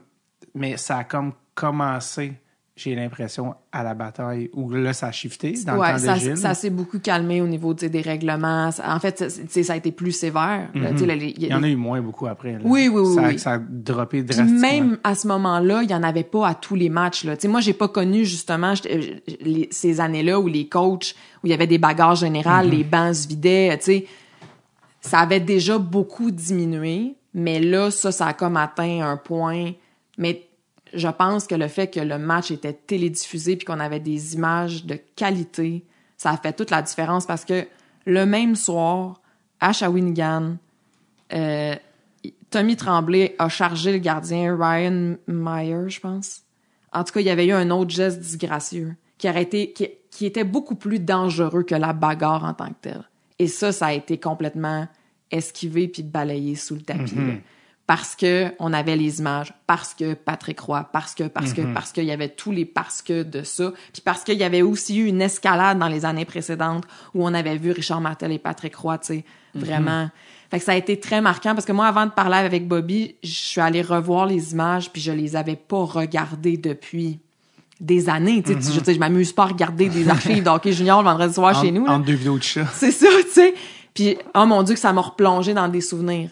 Ça- ça- émotions. ça, oui, ça m'a troublé de revoir ça. Je me disais, ah. Puis là, je me revoyais, moi, j'étais derrière le, le but de Jonathan quand ça s'est arrivé. Puis, à ma droite, donc dans le coin, là, il y avait la bagarre entre les dix gars sur la glace. Puis, Antoine Roussel était en train d'en manger une sincère. Max Lacroix était à genoux sur lui, là. Puis c'était, là, tu sais, c'était... Il était en train de se faire casser la gueule. Vraiment, tu sais. La revanche, c'est qu'il y a eu une carrière dans Oui, c'est ça. Mais ce que je veux dire, c'est que, tu sais, l'attention était, oui, sur le gardien parce qu'on le voyait partir, mais en même temps, il se passait tellement de choses dans le coin. Il, il se passait, puis là, ça criait, ça hurlait, ça... Tu sais, il y avait beaucoup de choses, là. Fait que là, ça m'a replongé là-dedans. Puis j'étais contente de voir que Bobby, tu sais, on a vraiment eu une belle discussion. C'était le fun.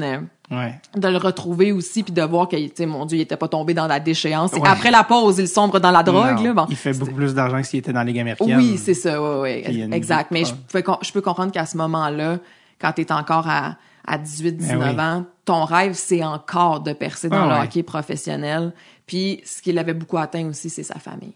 Parce que là, les journalistes appelaient chez lui, Ouais. il voulait interroger ses parents, si ça, ça, tu sais. Ouais, ouais. Fait que c'était beaucoup, euh, c'était, beaucoup à gérer pour C'était un chargé. Oui, c'est ça. C'était très chargé. Voilà. Puis, mais c'était une autre époque. Puis le fait que les batailles, c'est comme officiellement terminé dans le junior, c'est comme un cycle qui se Oui. boucle. Qui a comme, tu sais, que, que le déclin a commencé justement à ce moment-là.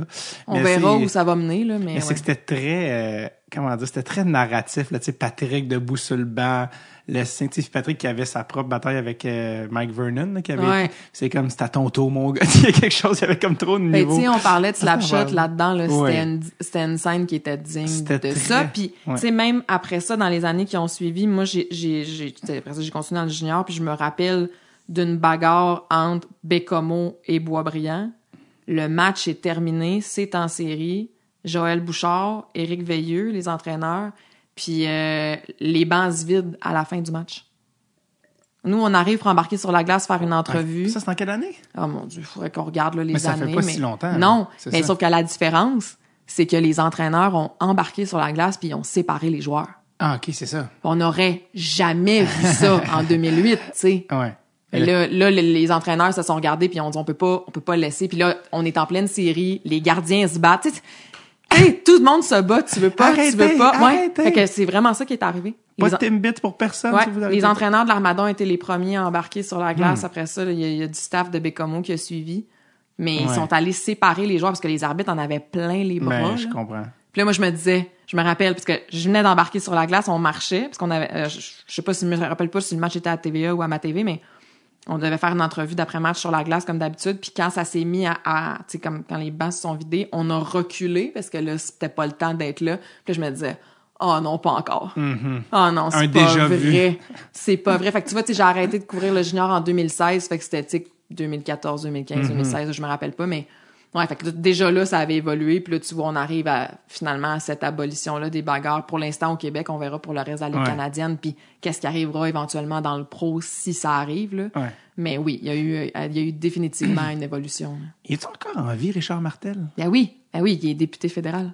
Oui? oui. oui, pour le Parti conservateur. Parce qu'il me semble qu'il y a un. Ok, c'est ça. Parce qu'il y a un, ancien- un coach junior qui est décédé il y a pas longtemps, puis j'étais comme, c'est lequel? Mais c'était pas Richard. Je me souviens que c'était présentant politique. Oui, oui, Antoine, euh. Antoine Roussel, euh, qui s'est euh, enfargé les pieds au Saguenay et qui est resté. Oui. Ils sont érablières. Exact, exact. Puis il collabore souvent dans les médias maintenant, puis euh, avec toute sa personnalité. puis, tu sais, Antoine, il a toujours été comme ça. Là. Moi, chaque fois que je l'entends en, en entrevue, je j'entends Antoine quand je l'ai connu, qui avait quoi, 18 ans. Il n'y a rien que j'aime plus qu'un un accent français mélangé avec du québécois. Ah ouais, quand là, il si il a sac. écrit ça, je vais Oui. dire un truc là, tu sais, moi. Il est euh, parfait. Ah, tu l'imites bien, tu c'est bon. La, la, la- Ouais. les vagues entre les deux accents. Ouais. Mais lui, il est venu au podcast, évidemment. Ben, J'allais dire évidemment, tout le monde Évidemment. sont venus à 200 épisodes, mais euh, euh, lui, il était venu devant public au ZooFest, ce qui est rare qu'on fait des épisodes devant public.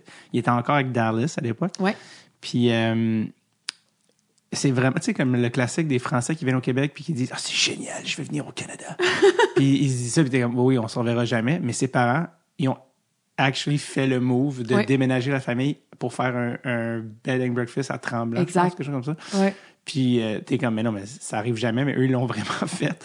Puis lui, il est venu ici, il est arrivé ici, euh, justement, adolescent, là, je pense 14, 15, 16 ans. Puis euh, Euh, il, a commencé, il était content, il jouait au hockey. Le calibre était bien plus élevé ici. Ben oui. Puis sa sœur était enragée. Était comme, je veux pas déménager au Canada. J'ai des amis, tout ça. Puis ah, on déménage.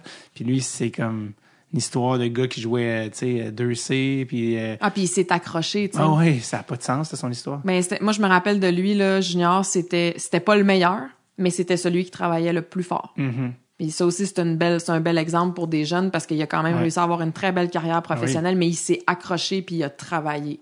Vraiment. Vraiment, c'était un guerrier chaque fois qu'il qu'il se présentait sur la glace là, pour les entraînements, pour les matchs. euh, il a vraiment, tu sais, il a, il a- il a défié les pronostics parce Ouais. qu'il y a beaucoup de gens qui le voyaient pas percer dans la Ligue nationale. C'est la preuve. Bon, Mais il y en a plein là, des histoires comme ça, mais qu'il y a pas juste un chemin. Là, que si t'es pas repêché, si, c'est pas grave là, ça, là. Ça- Mm-hmm. Si tu travailles fort puis que t'es prêt à mettre les, les, les efforts, le temps, l'énergie, ça se peut que ça arrive pas, mais ça se peut que ça arrive aussi. Il, il- ouais, lui, il est vraiment, tu sais, puis je pense que si c'était, je pense que son corps l'a lâché à la fin de la Ligue nationale parce qu'il jouait un style Ben, tellement, euh, il bloquait des tirs avec sa face, mais euh, il a quand même eu, il a eu des super belles carrières. Il a eu des bonnes saisons aussi offensives quand même. Là. Étonnamment, ouais. si les gens vont retourner voir, il y avait des saisons de plus que 30 points, puis tu sais, il était vraiment, c'est un bon joueur, tu sais. Ouais, ouais, absolument. Pour un gars qui, euh, que Qui- Richard avait amené, puis le monde dit, ah, c'est ton français qui joue 2B, tu sais, c'est quoi le rapport, là, tu sais, dans le junior? Antoine Roussel. Exact. Fait que, fait que toi, t'étais au Saguenay, t'as, t'as- c'est drôle parce qu'en plus, t'as dit ma TV. Oui. Tu m'as rappelé Qui était. Vox à l'époque. Ben oui, Vox, parce que quand tu ouvrais la télé, puis t'avais Vidéotron, Oui. ça ouvrait sur Vox. Exact. Puis euh, c'est drôle parce que le lien entre humour et hockey, mais les deux émissions les plus écoutées à Vox étaient Le Junior et En route par mon premier gala. Ouais. Puis qui était comme un peu un parallèle parce que hockey junior puis euh, C'est vrai. Ouais, vu comme ça. le, le, le- le- en route, c'était un peu le, le junior des, des humoristes qui mettait un peu. C'est la première fois des fois que des gens pouvaient te voir. tu sais, euh, C'est vrai. Parce qu'il n'y avait pas de captation de télé, euh, tu faisais pas de gala, tu n'étais pas assez connu, blablabla. Puis après, c'est devenu ma TV. Fait que ça, quand tu m'as rappelé ça, ça me rappelait des souvenirs de, Oui. en route. Mais euh, euh, tout ça pour ça, fait que tu as appris, euh, fait, tu t'es fait les dents au Saguenay. Ouais. Tes QS ont fermé. Ouais. Ça, ça, ça, c'est quand ils se sont fait acheter, là, je me souviens Par ça. Ranstar à l'époque. Ouais, avant que ça devienne nouveau. Oui, exact. Fait que tu vois, je pense que ça a fermé, pour ce qui est du Saguenay, peut-être août 2008. Donc l'été Ah, suivant. déjà? Ouf. Oui, oui, oui, ça n'a pas, ça a pas été long. 15 ans. Euh, puis après ça, je suis restée au Saguenay parce que mes contacts étaient là. J'ai fait un peu de radio.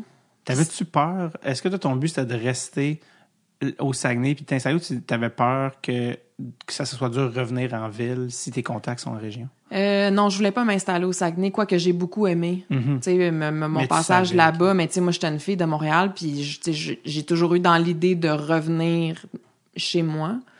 Puis après ça, ben, tu c'est ça, les petits contrats se sont enchaînés. Je faisais de la pige, j'ai rencontré les gens justement de ma TV, Vox, qui venaient faire des matchs. J'ai commencé à faire des petits reportages ici et là. Puis là, ben, j'ai déménagé à Québec parce que là, j'avais des contrats à Québec euh, à la, à pige, donc à la radio FM 93, avec ma TV, avec RDS. J'ai été correspondante à Québec pour RDS. Puis après ça, je suis repartie au Saguenay parce qu'on m'a offert une permanence au Sport Radio-Canada. J'ai pas aimé ça, je suis restée huit mois. Puis je suis retournée à Québec faire de la pige. Puis après ça, là, j'ai signé mon premier contrat radio avec l'FM 93. Mais tout ça, c'était soit en sport ou soit que c'était nouvelle générale. Puis je rentrais, je réussissais à avoir une sideline de sport. Mais J'ai beaucoup bougé, là. c'est parce qu'on a parlé, t'es- t'es- comment t'es arrivé un peu euh, au hockey, euh, je veux pas dire par, euh, comment dire, pas par hasard, mais par... Par accident. Ben, ben, moi, je dirais pas. Concours de circonstances. Exact, ouais. voilà. Euh, puis, mais ma question, c'était le sport. Toi, est-ce que tu, tu voulais être journaliste sportive à la base? Ou t'es comme non, je vais être juste journaliste, mais t'es arrivé au sport ou t'étais une passionnée de sport? Comment t'es Moi, j'ai toujours aimé le sport. Est-ce je- que t'étais une sportive, toi? Oui, j'ai joué 13 ans à la ringuette quand j'étais jeune. Yes! Ouais. La fameuse ligne de ringuette. La fameuse ligne de ringuette. Ben, dans le temps, il n'y avait pas de hockey féminin. C'est vrai. Alors, T'aurais euh, voulu jouer au hockey féminin? j'aurais vraiment voulu jouer au hockey. En fait, je voulais jouer au hockey. Moi, je viens pas d'une famille de, sport, de sportifs, mais pas du tout. Personne chez moi fait du sport, ben, pas de façon régulière, puis euh, personne en regarde. Ça, absolument aucun. Je, je sais pas pourquoi, là, qu'est-ce qui s'est passé dans le mélange quand je suis arrivée, mais euh, voilà. Et donc, euh, il y a une journée où j'ai dit à ma mère, je veux faire ça. Elle m'avait amené patiner à l'arena, puis j'ai vu du hockey, puis j'ai dit, je veux faire ça. J'avais voir 4 ans à l'époque. Donc, ma mère, elle a appelé à l'arena, puis elle a dit, ma fille veut jouer au hockey, puis elle s'est fait dire, ben, les filles, ça joue pas au hockey, ça joue à la ringuette. Et comme elle ne connaissait pas ça, elle a pas dit comment ça ma fille peut pas jouer au hockey? elle a dit d'accord, je vais l'inscrire à la ringuette, ce qui était parfait parce que j'ai eu des super belles années, j'ai vraiment eu Ouais. beaucoup de plaisir. Mais j'ai joué 13 ans à la ringuette, j'ai joué à Balmol, je disais je me tenais avec les gars, je jouais au baseball, je jouais au hockey dans la rue, j'ai toujours fait beaucoup de sport, puis encore aujourd'hui, je m'entraîne, je fais du hiking. Tu sais, j'ai besoin de, de bouger, j'ai besoin de l'endorphine dans le cerveau, là. j'ai besoin, ça fait partie intégrante de ma vie. Euh, donc, j'ai toujours aimé ça, mais j'ai jamais pensé que je pouvais devenir journaliste sportif. Jamais. Même, même au début de carrière, je me suis dit, ça durera pas. Ça peut pas durer. J'ai- Avec le recul, je me rends compte que c'est vraiment ça que je voulais faire, mais je me disais, ça peut pas durer. Parce que moi, dans le fond, là, même le journaliste, c'est un concours de circonstances. Je voulais rentrer en relations publiques à l'UQAM, puis j'ai été refusée. Puis mon deuxième choix, c'était journaliste, puis ils m'ont accepté.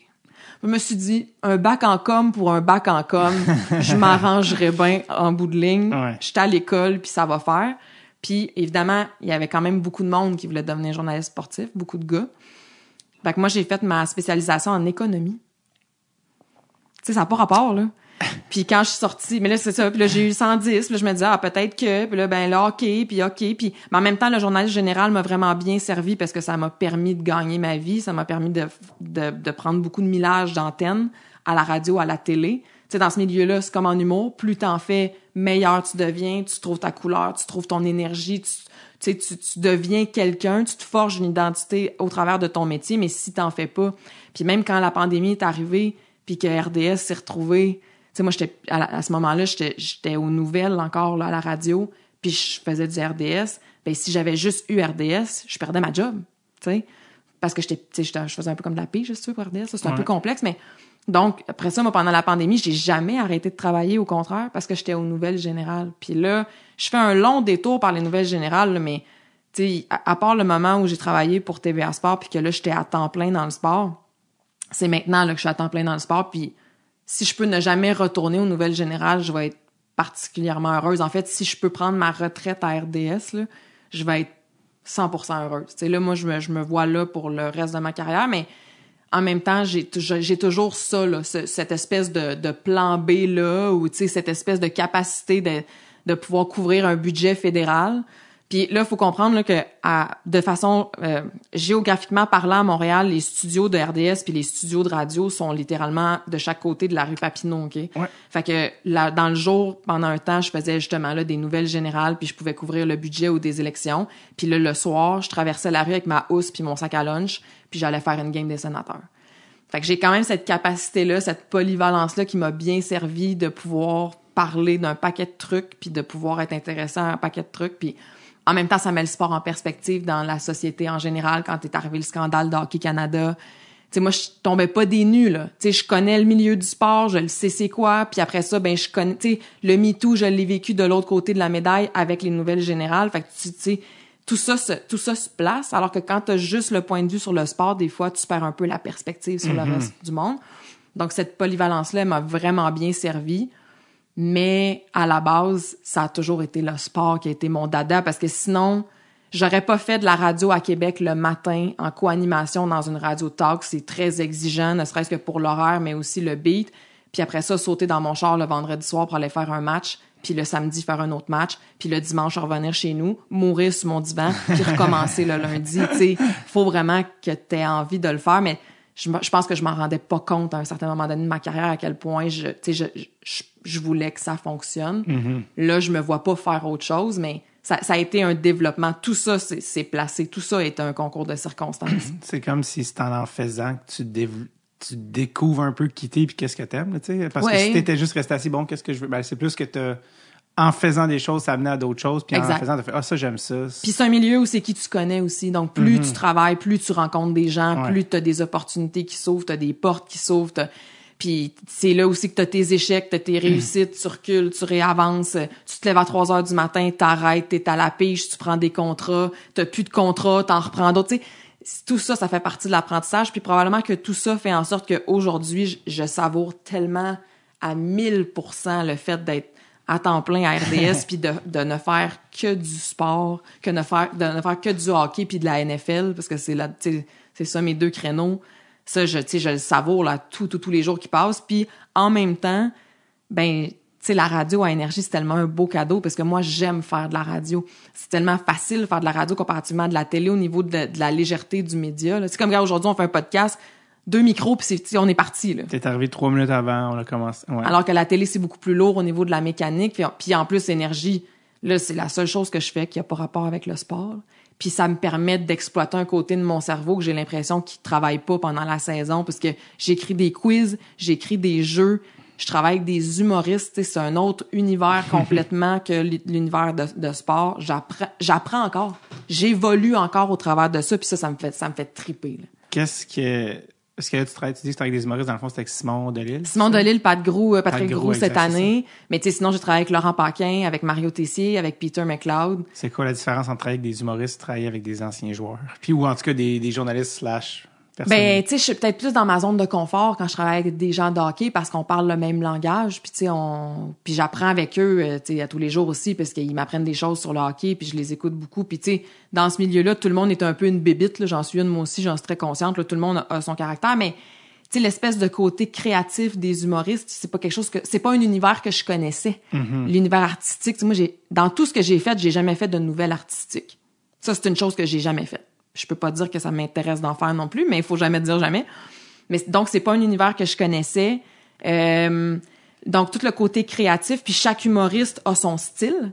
Chaque humoriste a ses forces. Il y en a qui sont ultra bons, tu sais, dans les trucs qui vont être scriptés. Il y en a d'autres qui ont qui sont très très bons dans l'improvisation. Euh, tu sais, t'as Laurent Paquin qui peut être tellement cérébral puis en même temps tellement cave. Tu sais, je veux dire, donc tu développes des personnalités. Mario Tessier, tu sais, pour moi c'était les grandes gueules, Mario là, les personnages, l'espèce d'univers. Patrick Grou, là, je sais pas comment ça marche dans sa tête. je, je, je comprends pas comment ça tourne. Je, je suis pas capable de, de, de, de figurer, mais il y a, il y a, y a une espèce, son, son monde à lui, il est, il est fascinant. Puis après ça, ben, t'as Simon Delille on the side, qui est un gars ultra, ultra brillant, puis en même temps tellement épais. là. Donc, tu sais, c'est- tout ça l'espèce de, de c'est dichotomie qu'on dit quand deux, Ouais. ouais, pour dire à quel point c'est, c'est, on est complètement ailleurs.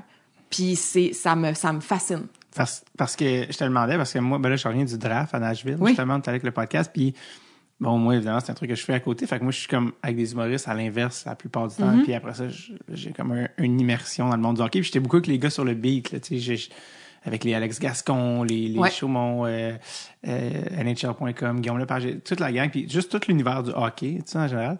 Puis une affaire qui me fascinait toujours, c'est à quel point, tu sais, le hockey, c'est vraiment un autre ton, là, tu sais. Puis c'est comme un autre univers, puis c'est très conservateur Oui. aussi. Oui, oui, oui. Puis, tu sais, je parlais de ça justement avec euh, Frédéric Roy, justement, en fin de semaine dernière, puis qui me disait que comme...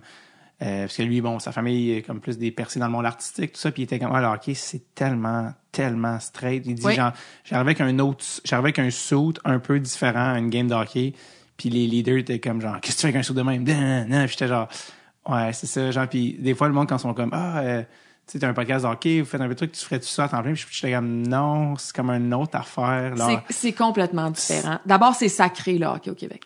Donc, tu peux pas trop brasser la cage. OK? C'est sacré, c'est important, puis c'est correct aussi. Euh, c'est très conservateur. Puis là, ça attend... Mais t'as juste à le voir aussi, la différence entre les différentes ligues professionnelles, là, parce que, exemple, tu me parles du saut de Fred Roy, là. Regarde comment les joueurs de basket peuvent arriver, comment les joueurs de foot peuvent arriver habillés différemment, puis ça fait partie de ce qui circule sur les réseaux sociaux avant les matchs, mettons le dimanche de foot. Là. Un tel est arrivé Ouais. habillé comme ça, puis là, tout le monde tripe. Au hockey, ça commence tranquillement à se décoincer. Tu sais, je pense à Austin Matthews, entre autres, là, Ouais. qui lui déroge des codes Piqué, habituels. Piqué, ouais, piqué, tu sais, le, le fameux saut de cravate, tout ça. Il y a Mm-hmm. des équipes, tranquillement pas vite, qui délaissent le saut de cravate, les journées de voyagement, tu sais. Ça commence à se décoincer tranquillement, mais c'est vrai que c'est un sport qui est encore très euh, uniforme, Mm-hmm. homogène, euh, blanc, gars, tu sais, c'est... c'est hétérosexuel, là, hétérosexuel, tu sais, tout ça. Mais ça commence tranquillement à se décoincer. Tu sais, je- là aussi, il y a une évolution. Euh, alors que l'humour, c'est totalement l'inverse. Il faut que tu ressortes du lot. Je veux dire, il y a tellement de gens qui veulent faire de l'humour que si tu veux comme vendre des billets puis créer quelque chose, faut que tu, tu le sais plus que moi là, tu faut que tu ressortes du lot à ta façon, avec ta couleur encore là, c'est qu'on disait, ta couleur, ton énergie, ta façon de faire, puis euh, l'humour a différents publics aussi. Ton public, c'est pas nécessairement le même qui va aller voir. Je vais nommer les gars avec qui je travaille, mais tu sais, Laurent Paquin, Patrick Roux, Simon Delille. Puis euh, moi, en tout cas, j'ai découvert un univers que je ne connaissais pas du tout, ne serait-ce que le nombre de personnes que ça prend pour travailler sur un show. Tu sais, les scripteurs. J'avais, tu sais, j'avais, je, je- pense à Simon parce que je suis allée voir Laurent en rodage au bordel cette année avec des gens d'énergie. On s'est dit, tiens, on va y aller, ça va nous permettre de se voir puis de, de prendre un verre ensemble. Puis Simon travaillait sur les textes, puis il était avec nous dans la salle, mais je le voyais prendre des notes, je le voyais, tu sais, mimer les phrases que Laurent allait dire parce qu'il connaissait les répliques. Moi, je trouve ça fascinant parce que, sais, à la base, être journaliste, faut, faut avoir le, le plus, la, plus grande quantité de, de connaissances générales possible. Selon moi, faut que tu restes allumé sur tout ce qui se passe. Fait que moi, quand j'arrive dans quelque chose puis que je peux apprendre, tu sais, je, suis comme l'amie fatigante. Si tu me, prom- tu, tu, que tu me présentes quelqu'un qui est dans un univers que je connais pas du tout, là, faut que je me retienne parce que je le bombarderais de questions. Il fait de l'excavation. Ah, je, je peux, je peux, tu peux m'en parler pendant une heure, je serais pas tannée parce que c'est un univers que je connais pas.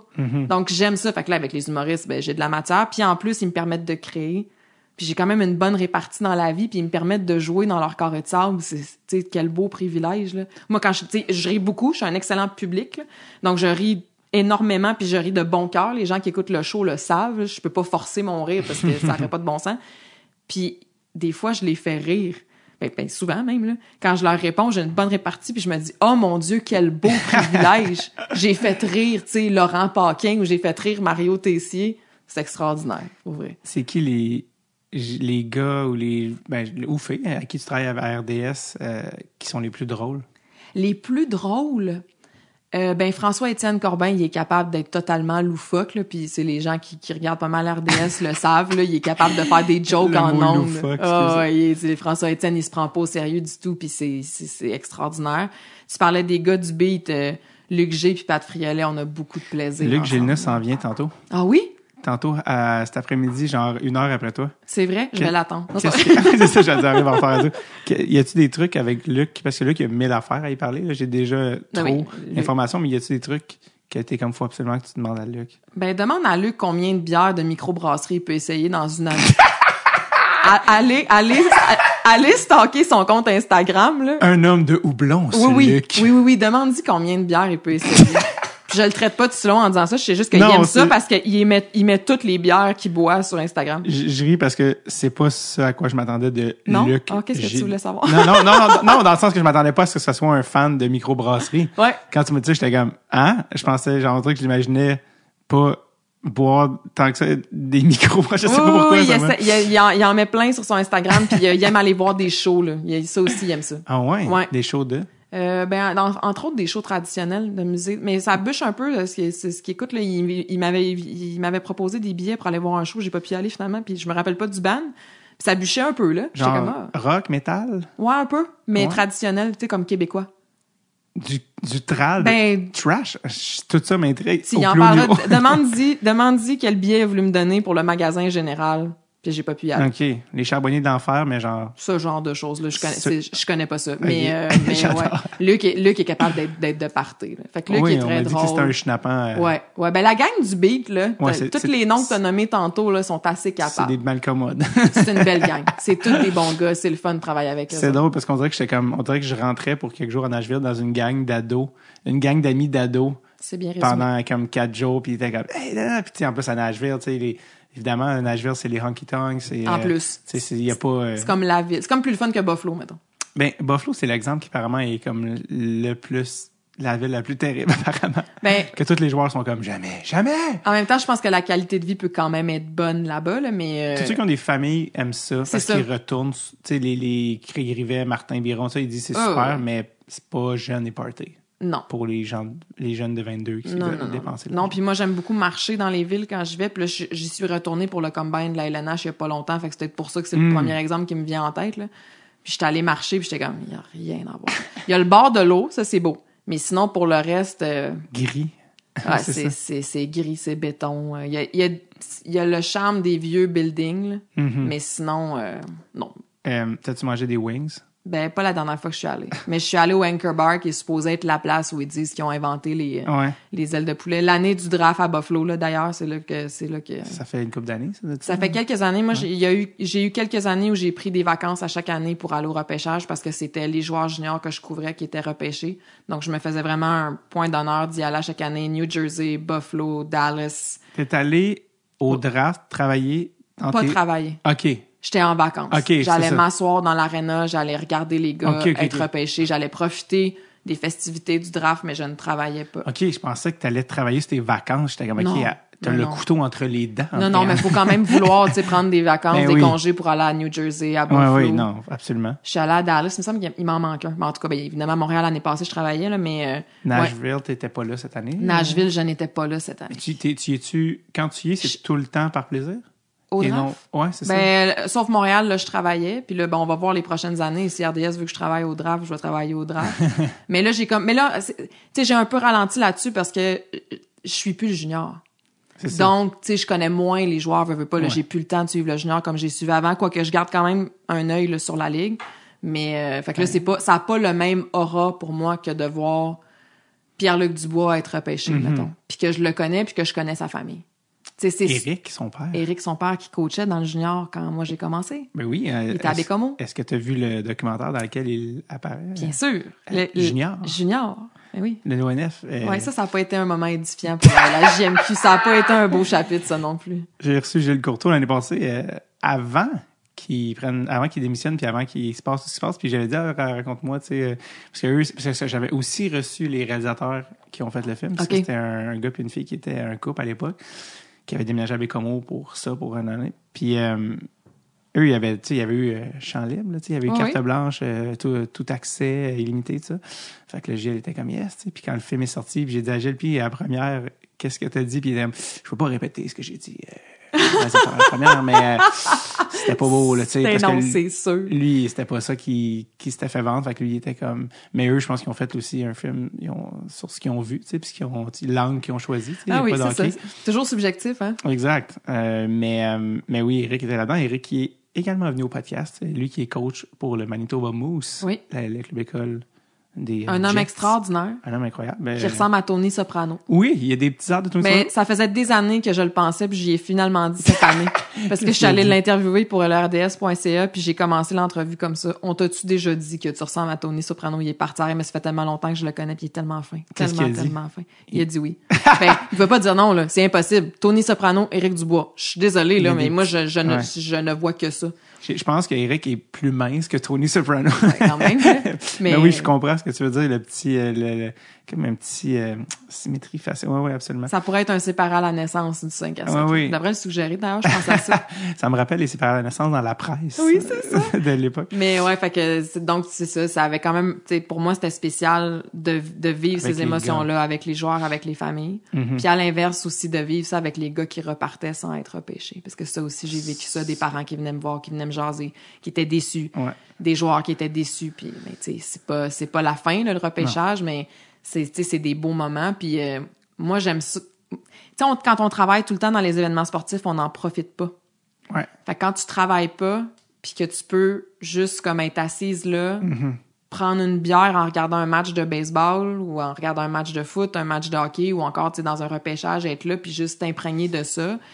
Ben tu sais c'est le fun puis en même temps ben ça me tu il veut pas il y a du réseautage aussi que tu fais mais j- ouais, j'ai fait ça pendant pendant quelques années puis ça m'a permis de de de voir un peu comment ça se passait puis de pas de pas travailler parce que j'ai fait beaucoup de repêchages juniors en travaillant mais les repêchages de la LNH le seul que j'ai travaillé en tant que tel c'était à Montréal l'année passée avec RDS.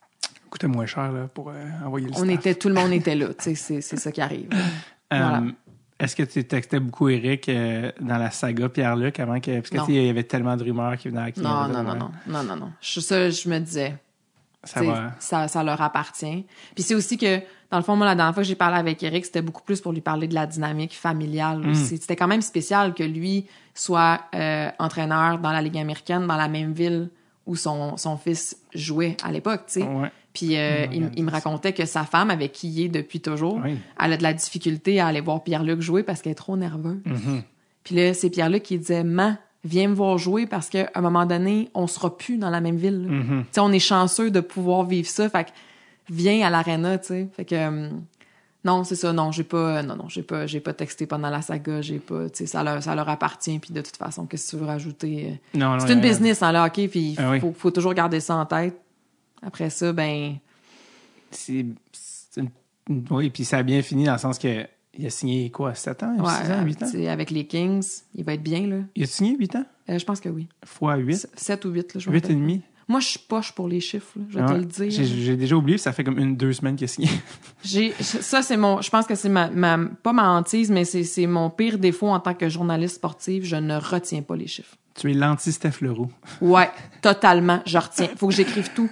Les, les, les montants, les Mhm. stats, euh, sinon je retiens pas ça. C'est drôle parce qu'il y en a souvent, tu fais comme, ah, je me demande, c'est quoi, puis les chiffres sortent, t'es comme, ah, cool, et je l'oublie immédiatement. T'es comme, C'est ça. Sais, c'est comme Ah. ce tiroir-là, mettons, là, dans, dans mon cerveau, là, je pense qu'il est brisé.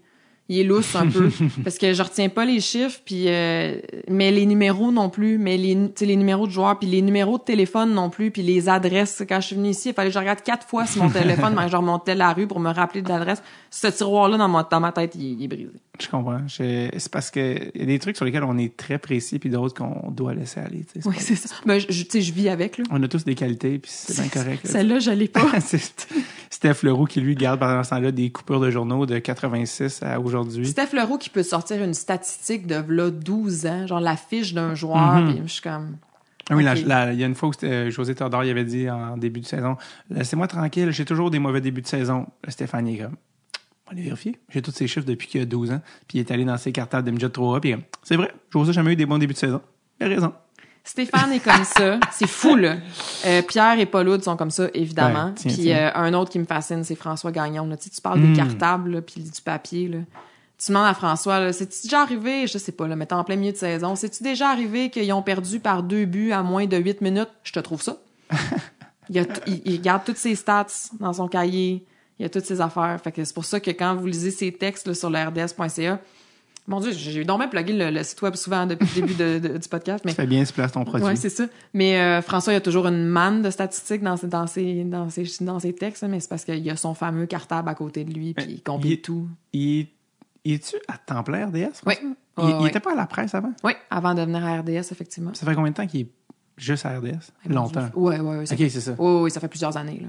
C'est drôle parce que Pierre-Yves Roy Desmarais, euh, qu'est-ce que, qui est Oui. humoriste, et euh, sûrement, j'allais dire, euh, lui, j'étais un bon ami, puis euh, je me souviens plus qu'est-ce qu'il m'a conté, mais ça m'a tellement fait qu'il a croisé euh, François Gagnon dans une affaire. Puis là, lui, il a juste fait comme, ah, c'est François Gagnon, puis François Gagnon, il est comme marché, puis il a vu Pierre-Yves, puis il est comme, hey! Hey! Puis Pierre-Yves était comme, c'est à moi qui, qui, qui dit allô, genre? Puis il était comme, puis je sais pas pourquoi, puis il est allé dire allô à Pierre-Yves, puis genre, il connaissait full ses affaires, puis il tripait, puis Pierre-Yves était comme, ah, cool, comme, je savais pas que Ouais, mais je pense qu'il va voir des choses. François Gagnon comme, Ouais. savait que j'existais. Je serais pas surprise. Si tu me dis, il est allé voir Ouais. un show de Pierre-Yves, je serais pas surprise. Et Je pense, tu sais, Pierre-Yves, je pense qu'il a vendu comme au-dessus de 100 000 billets, fait que je serais zéro surpris que Ouais, François. ben, un peu soit- grâce à toi. D'ailleurs, t'as pas gagné un Olivier, toi, avec Pierre-Yves, way? J'ai écrit un petit peu sur le show, mais Voilà. Je ne suis qu'un grain de sel dans la mer de... Maintenant, je sais à quel point vous êtes important, les scripteurs, vois-tu? Ah. Tout est dans tout. Non, mais c'est mon humble con- contribution à, à un gars déjà talentueux, mais je serais pas surpris que François... Pierre-Yves qu'on a reçu à Ah, l'antichambre. Ah oui? On l'a reçu à l'antichambre, on a fait un spécial fan cette année avec Ludivine Redding, qui est une grande, grande fan de Oui, hockey. ok, j'ai peut-être vu passer ça. Et ouais. Pierre-Yves qui portait fièrement la, la grosse bague de la Coupe Stanley de Mario Tremblay, puis il voulait plus y redonner. Là. Ah oui, il avait passé... Ah oui, ah oui, ça me dit de quoi, ça, j'ai vu ça. C'était parfait. Euh, puis arrive que ça, c'est, qui son équipe euh, numéro un, hein?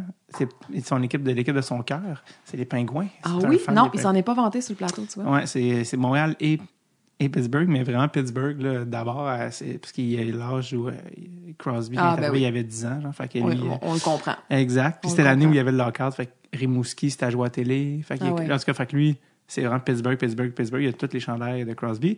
Puis euh, récemment, euh, pour ma fête, euh, j'ai fait une game avec des amis. Puis j'ai invité euh, euh, tous mes amis qui jouent au hockey, euh, tu sais, tout ça. Puis euh, euh, Max Talbot, Oui? vu que c'était sa rive sud, j'ai dit, ah, j'ai invité Max Talbot euh, parce qu'il est sa rive sud, puis euh, il veut jouer de ça. Puis j'ai invité Max, puis il est comme, ouais. Puis il est Mais venu. Max, ça en est un autre. Ben ça. oui, un Ça, autre. c'est un autre beau personnage. Un autre vrai fin. Un autre vrai fin, Un un, autre autre, vrai drôle, Ouais, un jaseux. Il est- il- lui puis Bruno, là, les deux ensemble, c'est- Ah oui, les, les- ils sont les- incroyables. Ding et dong, mais euh, Oui, et puis euh, j'ai pas dit à Pierre-Yves que j'avais invité mais, Ok. mais j'ai déjà reçu Max au podcast puis j'avais invité Pierre-Yves à l'époque OK. puis là Pierre-Yves il l'avait jamais rencontré fait que là Pierre-Yves il capotait bien raide il avait fait signer son truc puis on avait fait le podcast à ensemble. Mais c'est parce que Max, il est toujours en podcast. C'est juste que des fois, on enregistre, des fois, on enregistre pas, mais lui, il continue. Tout le temps. Puis euh, là, euh, ben là, il était, depuis ce temps-là, je pense qu'il avait, il avait déjà vu Pierre-Yves au bordel, il avait été voir le show à Pierre-Yves, il avait même acheté de la merch de. Pierre-Yves. Fait que là, il est venu au, à Game avec sa merch de, de Pierre-Yves. Puis, euh, puis même, je pense qu'il revient au Centre Bell voir le dernier show. Puis ça pour dire, moi, je dis pas, j'ai pas dit à personne que Max Talbot, il venait. Puis euh, j'ai fait des équipes, j'ai mis euh, Pierre-Yves sur la même ligne Ben que, oui. que Max. Fait que lui, il arrive, puis il est comme, hey, comment ça va? Puis je suis comme, ça va? T'as-tu vu le line-up? Puis il est comme, non. Puis il est comme, oh. Puis là, je vois que, tu sais, la lampe dans, elle- non, non, mais il était comme, fait que c'est ma fête, dans le fond, à moi. Oui, c'est ça. Puis euh, il a joué avec Max, puis euh, il a fait un tour du chapeau. Parce que Oh! Max, Max il, il- il a, pour vrai, je pense qu'il a pris zéro tir de la game. Il avait aucun intérêt à prendre des tirs. Il ne faisait que chercher les passes, que chercher les coéquipiers. Euh, puis je disais ça à mon père la, la veille, j'ai hâte, tu vas voir demain, Max Sabot va être là, là, j'ai hâte de voir la face d'une couple de personnes qui s'attendent peut-être pas à, tu sais, qui évidemment le connaissent pas. Puis euh, mon père, il était dans les estrades derrière le banc, puis il disait, c'est, c'est, c'est lequel tu disais qui a joué dans la Ligue nationale? Puis j'étais comme, le seul qui a pas de visière. Oui, c'est ça. Comme- il y a un gars qui a juste un casque avec même pas de demi-visière. C'est lui, le Oui, gars qui a mais joué. oui. Ah, il est parfait. Ah oui, il est parfait, Max Ah, il est parfait. Puis euh, Bruno aussi, qui est tout en RDS. euh, Oui, oui, on s'entend super bien. C'est ça, Ouais. on est comme tous la, comme la, ben, à peu près un du même âge, ou Ouais. cette nouvelle génération-là qui arrive, puis j'espère qu'on va le garder vraiment, vraiment longtemps, parce que, mon Ah Dieu, oui. c'est le fun de travailler avec eux autres. là. Mais là, Max il a un peu coaché avec Joël euh, Ouais. en Californie. Mais là, il est revenu, je pense qu'il est revenu pour euh, de bon, là, j'ose Ouais, croire. Il a quand même trois enfants. Puis, euh, Oui, oui, je pense que là, il est bien dans, dans ce qu'il fait. Il est impliqué dans un paquet d'affaires. Puis, euh, tu sais, je pense que. Non, non, je pense qu'il. Ben, je veux pas parler pour lui, mais je pense qu'il est revenu pour de bon. Je pense Mm-hmm. pas que le coaching, ce soit l'avenue qui veut, qui le privilégie. C'est parce que ça vient avec tellement de déplacements. Sa famille a assez donné, je pense. Ça, là, Euh, les gens ont tellement pas aidé à quel point. Puis, tu sais, oui, les déplacements, mais aussi tout le travail. Moi, j'ai des, des très bons amis qui sont entraîneurs de hockey. Puis, à quel point, tu sais, pendant la saison, tu sais, moi, je dis souvent que j'ai pas de vie, mais eux, c'est plus, plus, plus. Puis, c'est tellement ingrat, tu sais, être coach, parce que tu signes pour être mieux congédié. Tu le sais que ça va arriver. Tu sais, à un- c'est- infaillible que ça, que ça va arriver. Puis en même temps, ils mettent tellement d'heures tu sais, de visionnement de games, de vidéos, de stratégie, de le stress des games. À toutes les fois, ils sont tellement... Les coachs sont un peu comme des humoristes puis des joueurs de hockey puis des bébites. Puis tu sais, ils sont aussi très, très, très émotifs, très, très intenses dans tout ce qu'ils font. Fait que c'est un contrat coaché. Tu sais, c'est pas... C'est pas- c'est pour ça que c'est pas tous les anciens joueurs qui sont de bons coachs. Non. C'est pas tous les anciens joueurs qui sont faits pour coacher. C'est vraiment un univers en soi, puis c'est un, un c'est une implication qui n'a aucun sens. C'est dur sur euh, la famille, le voyagement aussi. Ah, Même, ben oui. là, je, je le voyais juste euh, dans, dans les. C'est juste les gars qui sont sur le beat, ils n'ont pas le, le, le, glamour d'être joueur, puis ils n'ont pas nécessairement les salaires, mais tu as le même rythme de vie, tu es quand même à l'hôtel. Euh, me nommaient des chiffres de, de, de, de, soirs d'hôtel par année, puis j'étais comme, voyons, on parle Ouais. de mois et de mois et de mois. Fait que c'est sûr que c'est super difficile. Puis, euh, fait que non, c'est ça, ça vient avec beaucoup d'autres choses que la job. On fait notre année de travail en 10 mois, là, quand même. C'est ça qu'il faut, faut que les ça. gens comme voient, là. C'est, on est en congé l'été, oui, mais c'est parce que le reste de l'année, c'est tellement concentré, tu sais. Exact. Moi, dans le fond, je suis la troisième sur le beat, fait que je voyage pas comme Luc et Patrick maintenant Mhm. peuvent voyager ou comme Chantal à l'époque. Euh, mais tu sais, dans le fond, moi, ce que je voyage pas, je le travaille ici parce que les sénateurs, parce que l'antichambre, parce que le football de la NFL, parce que toute autre tâche connexe. Ouais. Donc, c'est ça, c'est un calendrier qui est ultra, ultra concentré. Ça vient avec un rythme de vie qui est atypique par rapport à Ouais. d'autres. Puis, je veux pas... euh, tu sais, moi, quand je suis partie pour Buffalo, pour le Combine, c'était pas prévu. Là, je l'ai su deux jours avant. Tu sais, pack tes affaires, puis va-t'en, puis apporte-toi un saut de plus, parce que si jamais fallait que Patrick soit nommé à New York, tu vas flyer de Buffalo à New York directement. Genre, fait que, Patrick? ben, dans le temps, là, dans, dans- au moment où le combine de la LNH Ah, a eu lieu, Roy. Patrick Roy, il avait, Ouais. tu sais, le- ça jasait pas mal. Ouais. Donc, on s'est dit, hey, prends pas de chance d'un coup que, tu sais, c'est pas arrivé, mais quand même, on est, on garde toujours ça en tête. C'est comme, non, tu travailles pas cette semaine, mais si Cole Caulfield euh, signe, tu rentres. Ben, Mm-hmm. c'est ça. Qui a signé ce matin? Alex Newhook. C'est ça. C'est ça, tu sais, là cet été moi je suis pas je suis pas là mais il reste que c'est ça vient aussi avec un horaire qui peut changer, pas à tout moment, là on est quand même bien organisé. Ouais. Mais si tu vas avec ce qu'il y a, tu sais si le coach est congédié, tu es en congé, ben t'es plus en congé ma belle là, tu sais c'est- Puis en même temps tu veux être là. C'est pas Mm-hmm. Ouais. C'est un privilège la job qu'on a. On est chanceux de la faire, on le sait. On sait qu'on leur rend bien aussi. Mm-hmm. Mais ça reste que ça vient avec des horaires de si tu veux faire du 9 à 5, embarque pas là-dedans. là. Ça fonctionne pas. soit comme Bomilano, dentiste. Voilà, exactement. Et je me souviens de la journée où Piqué s'est fait échanger, c'était comme La terre a tremblé. genre JC. On est en direct pour 8 heures. C'était comme t'es pas en vacances, mais là c'est tout. Non, là c'est une autre affaire. Euh, t'as parlé tantôt justement ben les, les gens sur le beat, euh, bon euh, Chantal qui était là qui, qui vient de sauter la clôture. Ouais. Est-ce que parle-moi un peu de parce que je sais pas aussi, moi je connais j'ai j'ai pas vécu de ça mais dans ce qui c'était qui tes modèles, je dis pas que c'était Chantal là, mais c'est juste ça m'a inspiré ça mais tes modèles ou tes inspirations dans le métier que tu pratiques euh, puis je veux je, je sais que les filles vous faites tout le temps demander parce que je sais c'est comme ça en humour ah t'es une fille dans le sport ah t'es une fille en humour puis ça, ça devient un peu gossant mais est-ce que Chantal ou d'autres personnes tu sais il y a euh, ou puis peut-être t'as même pas eu, tu sais jamais posé cette question-là, peut-être t'as juste dit non, je vais être journaliste, puis je, je, que je suis une femme, ça. euh, Mais t'as-tu des modèles qui t'ont inspiré à. Ben, c'est drôle parce que moi, quand j'étais jeune, je voulais gagner la Coupe Stanley. Mais t'es pas la première qui me dit ça. Moi, comme... je jouais à la ringuette, là, puis je voulais gagner la Ouais. Coupe Stanley. Fait que mes modèles, tu sais, moi, c'était Pierre Turgeon. là. Quand Pierre Turgeon a été échangé, j'ai pleuré. Je portais ça sur son 77, c'était mon capitaine. C'est mon numéro aussi. C'est vrai? Oui. Tu vois? Mais, Dans un échange terrible, by the way. ouais. Mais je je suis pas groupie. Je suis pas groupie dans la vie. Mais, je pense que Pierre Turgeon, je pourrais avoir les genoux un peu mous en rencontrant. Tu sais, de, parce que, Ben. parce qu'il y a tellement, tu sais, dans, dans ces années-là d'enfance Ouais. aussi, là, il y a tellement, ça a tellement été un personnage important. Puis, tu sais, mes idoles, c'était Vincent D'Anfous, c'était Benoît Brunet. Puis là, c'est drôle parce que je travaille avec eux. Mm-hmm. Puis même le, le premier antichambre que j'ai animé, tu sais, c'est quand même stressant. là. C'est un gros show, l'antichambre, là, puis T'en tu vas avoir de l'expérience. Puis un de mes panélistes, c'était Vincent. Puis c'est drôle parce que je regardais, le matin du premier show, je regardais le show de la veille. Puis quand j'ai vu Vincent dans la bande-annonce, puis tu sais, on s'entend, je travaille avec Vincent depuis des années, là, je le connaissais, là, Mhm. mais avant ce soir-là. Puis là, c'est comme si ce soir-là, là, je me suis revue la petite Andréane dans le sous-sol devant la télé qui regardait 96. tu sais, qui regardait Vincent D'Anfous. Puis là, je me suis dit, hey, je vais animer mon premier antichambre. puis Vincent, il est sur le plateau. Ça a comme pris une espèce de, de tourneur. Ouais, Ouais. exact. Fait que ça, mes idoles quand j'étais jeune, c'était des sportifs. Tu sais, comme personne chez moi s'intéressait au sport, j'étais une autodidacte.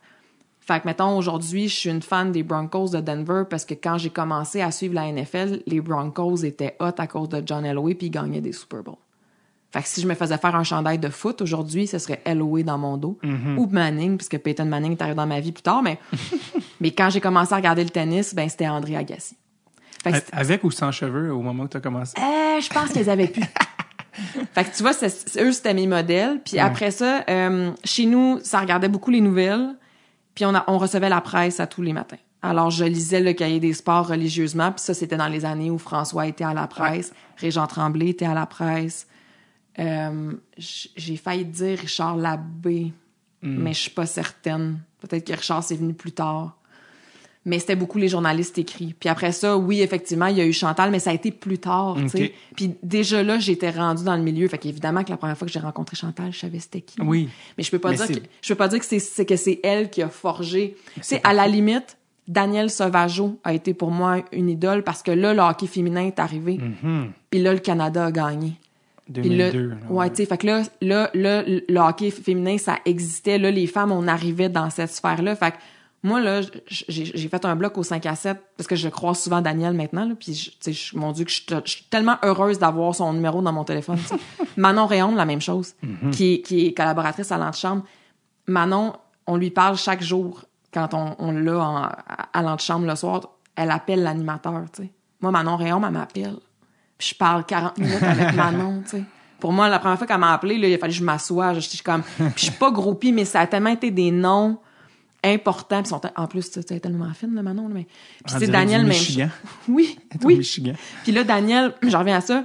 On a fait un bloc ensemble au 5 à 7 en ouverture de show pour parler du Canadien, les deux ensemble. Puis j'ai cette photo-là sur Instagram, je l'ai dans mon téléphone parce que je me disais, je peux, on est rendu là, tu sais. Puis on était deux femmes sur le plateau du 5 à 7 à parler de hockey sans dire, hey, on est deux femmes. Ben oui. Puis on parle de hockey. C'était normal qu'on soit là, puis on avait le droit de parler du Canadien, puis on n'a pas reçu non plus un déluge de messages Ouais. plates ou de, tu sais. Fait que je regarde ça puis je me dis, oh mon Dieu, on, on est rendu là. Fait que c'est ça, les modèles que j'avais étaient beaucoup plus des modèles dans le sport. Ma vie est beaucoup calquée dans le- sur le sport aussi au niveau de la discipline de vie puis au niveau de, de tout ça, là, mais... Fait que ouais, mais après ça, ben c'est sûr que Chantal, elle a été importante. Ça, y a pas de doute. Non, mais c'est parfait comme réponse parce que c'est la, la vérité, tu sais, parce que je t'ai demandé parce que, mettons, une plus, plus jeune un peu que toi, j'imagine, Daphné Malbeuf, elle, Chantal, c'était Ouais. son point d'ancrage, puis quand elle l'a rencontrée, elle était comme, oh my God. Moi, Chantal, pour moi, ça a été le modèle parfait de les femmes, on doit s'entraider et non pas se tirer dans le dos. Hmm. Tu sais, le nombre de femmes qu'elle a vu passer qui, a- qui voulaient sa job, là. Puis jamais t'as eu l'impression que ça la dérangeait, tu sais. Jamais je l'ai senti, je l'ai senti menacée. Puis pour moi, ça, ça a été un exemple de elle a totalement raison. J'étais pas tellement du genre à, pousser le monde dans les marches non plus, là. J'ai pas ça dans ma personnalité. Je, suis assez gentille, là, dans la vie, là. Mais, mais pour moi, ça a été un exemple euh, flagrant de les femmes, soyons des forces entre nous. Sais, ne, ne nous nuisons pas entre nous parce que il y, en a pas beaucoup. tu sais. On- au contraire, il faut qu'on soit là, puis il faut qu'on s'encourage, puis il faut qu'on faut qu'on se soutienne là-dedans, puis en même temps, mais de donner le modèle là-dessus, tu sais, Chantal puis moi, on est très, on est pareil, là, the one of the boys, puis il y a pas de différence entre le fait qu'on soit une femme ou un gars, tu tu sais, faut, c'est comme ça, c'est une mouvance, puis t'es là pour les bonnes raisons, tu travailles fort, puis Ouais. pour moi, là-dessus, elle a été ultra importante comme de ce modèle-là de, hey, tu sais, c'est pas parce qu'une autre fille arrive que c'est une menace. Puis c'est, c'est, ça peut paraître banal, mais c'est, c'est- c'était très important. Puis je pense qu'elle a beaucoup contribué au fait que sur le beat, l'ambiance est bonne. Puis là, c'est sûr qu'il y a une, une bonne chimie avec les gars, mais que c'était pas, tu sais, quand il y avait Elisabeth Rancourt, quand il y avait moi, quand, tu sais, Ouais. c'était, c'était correct. Puis c'était, Et souvent aussi, c'est que vu qu'il n'y en avait pas beaucoup, c'est que vous, vous, f- tu sais, dans peu importe les domaines où il n'y a pas beaucoup, vous vous faites mettre en compétition l'une contre l'autre. C'est ça qui est weird. c'est les autres qui nous mettent exact, en comme, ben compétition. là, sais, vous êtes deux, là, Ouais. mais c'est comme, mais puis là, ça peut jouer dans la tête du monde. Ah, on est contre. Non, vous êtes, tu sais, pas, Ouais. personne n'est supposé être Puis, contre. tu sais, de la même façon, quand elle est partie, évidemment, ça a été, tu sais, elle, elle a été importante dans mon parcours, mais quand elle est partie, c'est sûr que ça, tu sais, ça a été un moment, ça a été une journée, tu sais, comme Piqué était échangé, puis à un moment donné, Chantal est partie. Pour moi, le tremblement de terre, il, il est, il est arrivé cette journée-là, puis là, tu te dis, OK, mais, tu sais, les gens pensent, mettons, il y en a sûrement qui pensent, ben, Chantal est partie, fait qu'ils ont mis Andréane là. Mais Andréane, elle a passé par tout le processus d'embauche, là. Ils m'ont pas donné le poste parce que il y a une fille qui est partie, on met une fille, là. Ouais. C'est pas ça, là. Fait que, mais c'est sûr que de l'extérieur, il y en a qui ont pu penser ça, mais c'était pas ça. Mais il reste que ça a créé une ouverture, ça a créé, il y a eu un poste qui s'est ouvert à RDS, alors qu'on, tu sais, Chantal avait toujours dit qu'elle qu'elle- qu'elle resterait à RDS jusqu'à Ben ses ouais. 85 ans, là, personne l'avait vu venir. Et ça se peut qu'elle revienne, on sait jamais. On sait jamais. Hey, c'est, un milieu qui est comme ça. Puis, c'est du cas, si elle revient, on va l'accueillir à bras ouverts. Là, Tu sais, on l'aime, le Chantal. Là, Tu sais, en fait, c'est impossible de pas aimer Chantal. Si t'aimes pas Chantal, t'es pas une bonne personne. Enfin, là-dessus, je, je, je- j'en dérogerai pas. Mais c'est sûr que cette journée-là, ça a été comme, ben là, elle est partie, tu sais. Fait que là, qu'est-ce qui arrive? Puis là, ben, il y a eu, les, les mois suivants ont été excessivement stressants parce que là, je me disais, ben là, moi, je veux, je voulais mon poste à RDS. Je voulais Ta- rentrer ta à temps plein. permanence. Ouais, ben là, je voulais une espèce de stabilité dont, Ouais. Dont j'avais pas nécessairement besoin avant. Mais pas, pas que j'en ai besoin, mais à un moment donné... T'as euh, mérité aussi, je pense. là. ben oui, oui, oui, absolument, parce que je me dis, il y a personne qui peut dire que je suis pas là pour les bonnes raisons. Là. J'ai fait 9 ans de hockey junior, j'avais été sur le beat à à TVA Sport en remplacement de- d'Elisabeth quand elle était en congé de maternité. Tu sais, le hockey, ça fait partie de ma vie depuis toujours. Mes, mes classes sont faites.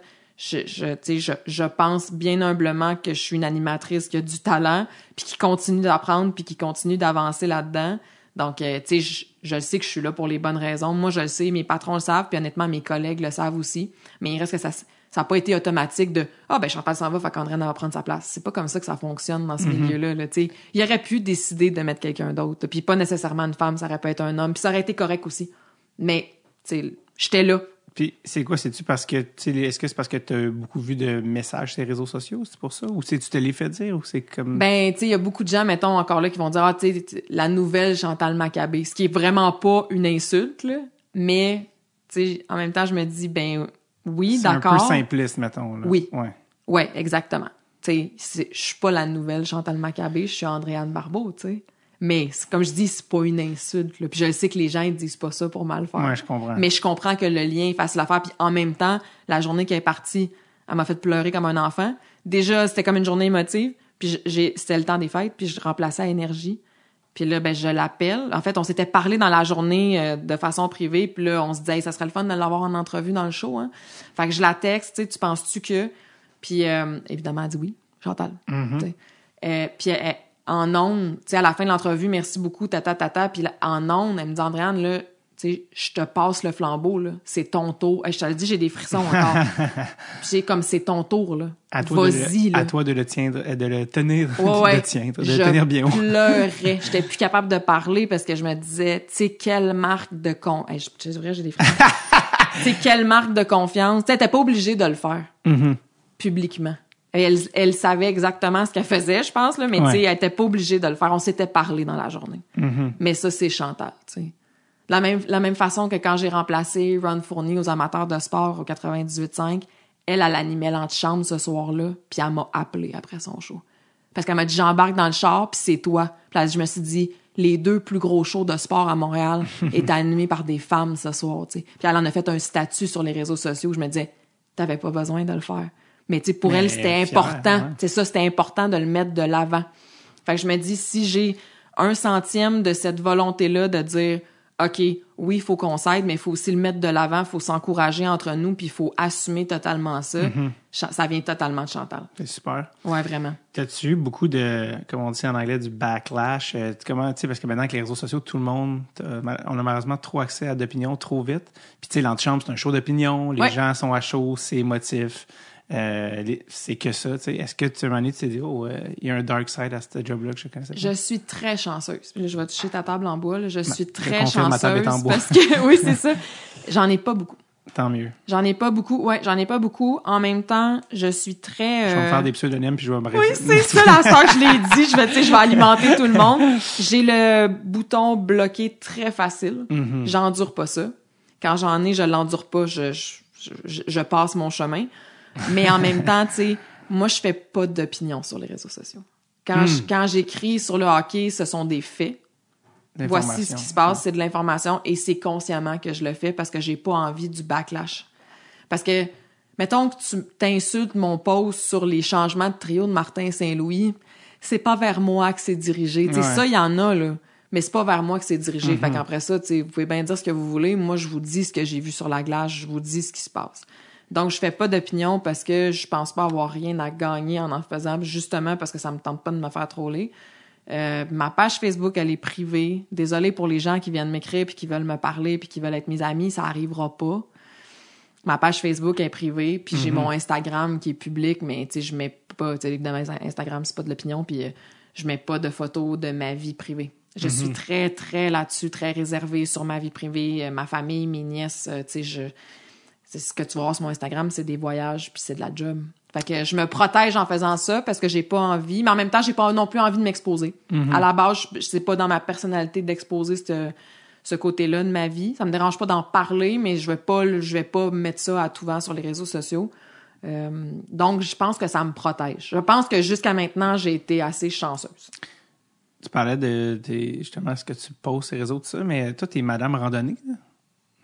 Et j'en fais plus autant que je, je voudrais, mais oui, oui, oui, j'aime vraiment beaucoup ça. Si je te dis Utah, Utah, le voyage d'une vie. Ouais, je suis allée, le Midwest américain, là, c'est, c'est complètement fou. Puis c'est des voyages que j'ai fait toute seule aussi en randonnée. Je suis partie avec mes bottes, mon sac à dos, puis euh, est-ce que c'est parce que tu as vu le film Into the Wild? non, je sais que tout le monde me dit ça, mais non, je suis en amour avec la Roche Rouge, avec le Midwest, avec, tu sais, je suis La descendue. Roche Ouais. Rouge. Là, comme là, mettons, ça me démange, là, parce que ça fait longtemps que je suis pas allée dans le Midwest, puis Mais la roche rouge. la terre rouge, oui, ça. ouais, la terre rouge, là, ça lire mes bottes avec de la terre rouge, il y a quelque chose de très, c'est pas, ça ressemble tellement à rien qu'on a fait, tu sais, à rien qu'on a ici, en fait, là. Euh, C'est ce que c'est pour ça ce que les autochtones se mettaient dans le visage, c'est pour ça qu'il y avait des Ah, trucs, possiblement. Je Ouais, ça se peut. Ça se peut parce que là-bas, c'est ça, la, la terre. Ben, dépendamment t'es où, parce que dans le même, dans le même méta, tu peux changer de couleur, là. C'est, Ouais. différent. Euh, mais oui, j'aime beaucoup faire de la randonnée, puis j'aime ça faire de la randonnée toute seule. C'est au lieu de faire un, du yoga, mettons, ou un camp de méditation, là. Moi, je pars avec mes bottes, puis euh, je m'en vais marcher, puis je refais ma vie au complet, en long et en large, où j'arrête de penser un peu, puis ça me fait du bien, puis euh, T'es-tu une loner? euh, oui, peut-être un peu, mais pas tant que ça non plus. Là. temps, j'étais en job, t'es tout le temps avec beaucoup de monde? Exact. Fait que des fois, j'ai besoin de, de me retrouver. Mais la randonnée, euh, c'était aussi le premier voyage de randonnée que j'ai fait, ça a été un coup de tête. Là. Je me suis booké un billet pour Phoenix, puis qui était pas cher. Puis je me suis dit, moi, je m'en vais voir le Grand Canyon. Puis je descends dans le Grand Canyon parce qu'en plein mois de janvier, il y a personne. Fait que je suis partie avec mes crampons et au début il y avait de la neige puis plus je descendais plus moins il y en avait. Je suis pas descendue jusqu'en bas parce que honnêtement c'est c'est une, une bonne run puis t'es en altitude. là. Fait qu'il faut aussi. Ouais, puis il faut considérer que t'es en altitude ce que moi j'avais pas considéré cette fois-là. Ouais, mais c'est parce que le, le Grand Canyon là, je vous le dis si vous ça vous tente là, c'est vraiment le fun, allez-y mais tu descends au début. Quand tu descends, t'es pas à l'effort. Moi, je me disais, mon Dieu, l'altitude, pff, un jeu d'enfant. Ouais, c'est- après ça, tu remontes. Puis là, quand tu remontes puis que tu te mets à, à, tu sais, à, à avoir besoin de ton air, là, tu cherches ton air. fait que sachez-le, quand je suis allée en Utah, je me suis pas fait prendre. Là, je le savais, je prenais des pauses quand je remontais, quand j'étais à l'effort, tout ça. Mais euh, ouais, je suis partie, euh, c'est ça, en Arizona. Puis après ça, j'ai fait l'Utah. Puis je suis en Alaska l'an dernier, mais ça, c'était avec ma mère, j'étais pas toute seule. Fait qu'on a quand même fait pas mal de randonnées. De la terre blanche, euh, mieux appelée La la neige. neige. Mais là, on n'était pas, on est allé dans les, dans la neige, mais en, en avion. Tu sais, on a descendu, on a atterri sur un glacier avec un petit avion, on s'est promené dans la neige, mais sinon, quand je suis allée, c'était la fin de l'été, l'automne. Mais l'automne arrivait, là, en Alaska. On dirait, que c'est- comme si l'automne était arrivé pendant qu'on était là. Dépendamment d'où on était, à un moment donné, on s'est rendu compte qu'il y avait du rouge, du orange, du jaune. Fait que ça, ça a été un beau trip aussi de randonnée euh, en Alaska. C'était trippant. T'as pas comme. C'était pas commencé comme d'un bar en Utah à checker une game de hockey? Comment ça, tu sais ça? J'étais dans le bar. Non! J'avais une fausse moustache. Je m'appelais Luke. Je Hey. m'appelais Chaz. Il y a un barman en Utah qui doit encore se demander qu'est-ce qui s'est passé ce soir-là parce que c'est ça je suis en- là encore là je suis allée pendant l'hiver fait que ça devait être euh, janvier ou février là je me rappelle pas mais peu importe puis euh, il y a pas un chat puis je suis à un petit village à côté du parc national de Zion puis il y a rien d'ouvert parce que c'est la basse saison OK? Fait que les villages en Arizona il y a plus de vie là mais en Utah là ces villages là il y a des villages fantômes ça ouvre juste pendant les saisons touristiques puis donc Là, il y- avait peut-être deux restos d'ouvert. Fait que je m'en vais là. C'est un sports bar. Puis je m'assois au bar, comme je fais tout le temps quand je voyage seule, parce qu'au moins, tu sais, s'il y a du monde, tu peux jaser un peu ou peu importe, là.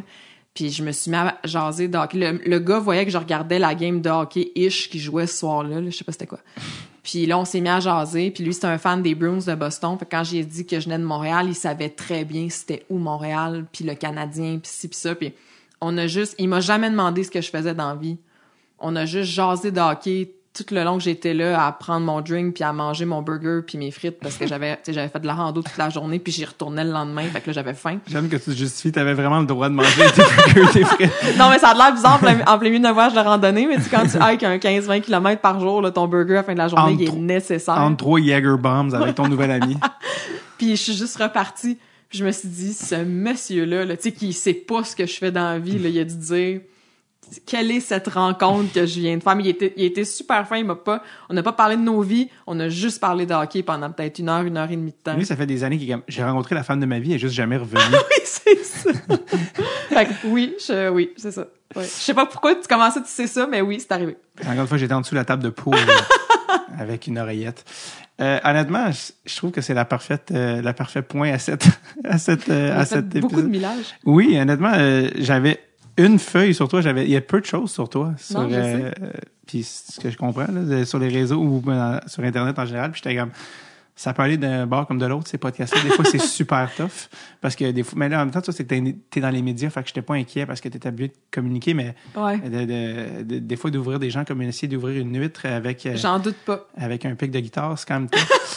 fait que, heureusement, c'était super. Puis, euh, euh, Luc, tantôt, donc, euh, micro-brasserie. Microbrasserie. Et euh, Chaud. chaud, trad, Ben, métal. tu lui demandes, aussi, peut-être qu'il va dire, hey, ça, elle, a comme, pas rapport. Ah, c'était les cowboys fringants. Ah, ok, ok, ok. Ouais, non, c'était pas ça. Euh, mais euh, merci, tu quittes un micro pour un autre. Oui, je m'en vais à énergie à l'instant. Donc, ça, c'est- ça c'était ton warm-up. Ouais. Euh, donc, que euh, si j'ai plus de voix rendu à 6 heures tantôt, ça va être de ta faute. non, non, mais là, t'as juste tourné en rond avec podcast quand en lançant des rondelles dans la vitre, là, la game commence. La game. Mais merci beaucoup, c'était vraiment le fun. Merci, Andréane. C'était le fun. Je, je suis soulagé parce que j'avais peur. J'étais comme, mon Dieu, mais imagine qu'après, euh, mais je me dis tout ça, puis on fait tout le temps une heure et demie. Fait que Moi, non, je te. J'étais pas inquiet. Des fois, c'est- les meilleures entrevues quand t'as un plan, mais t'en as pas. Alors, ouais, mais ça porte plus à l'écoute. Moi, je suis contente. J'ai un nouvel, un nouvel ami humoriste. Oui, exact. C'est, je veux terminer le podcast sur le whoop whoop. Merci, Andréane. Salut.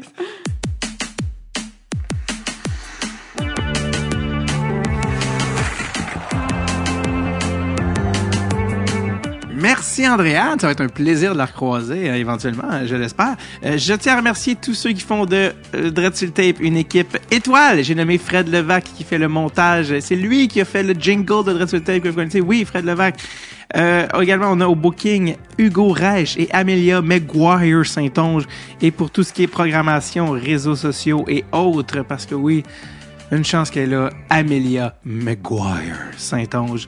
Je m'appelle David Bocage et je vous souhaite une merveilleuse semaine. Allez, bye bye now.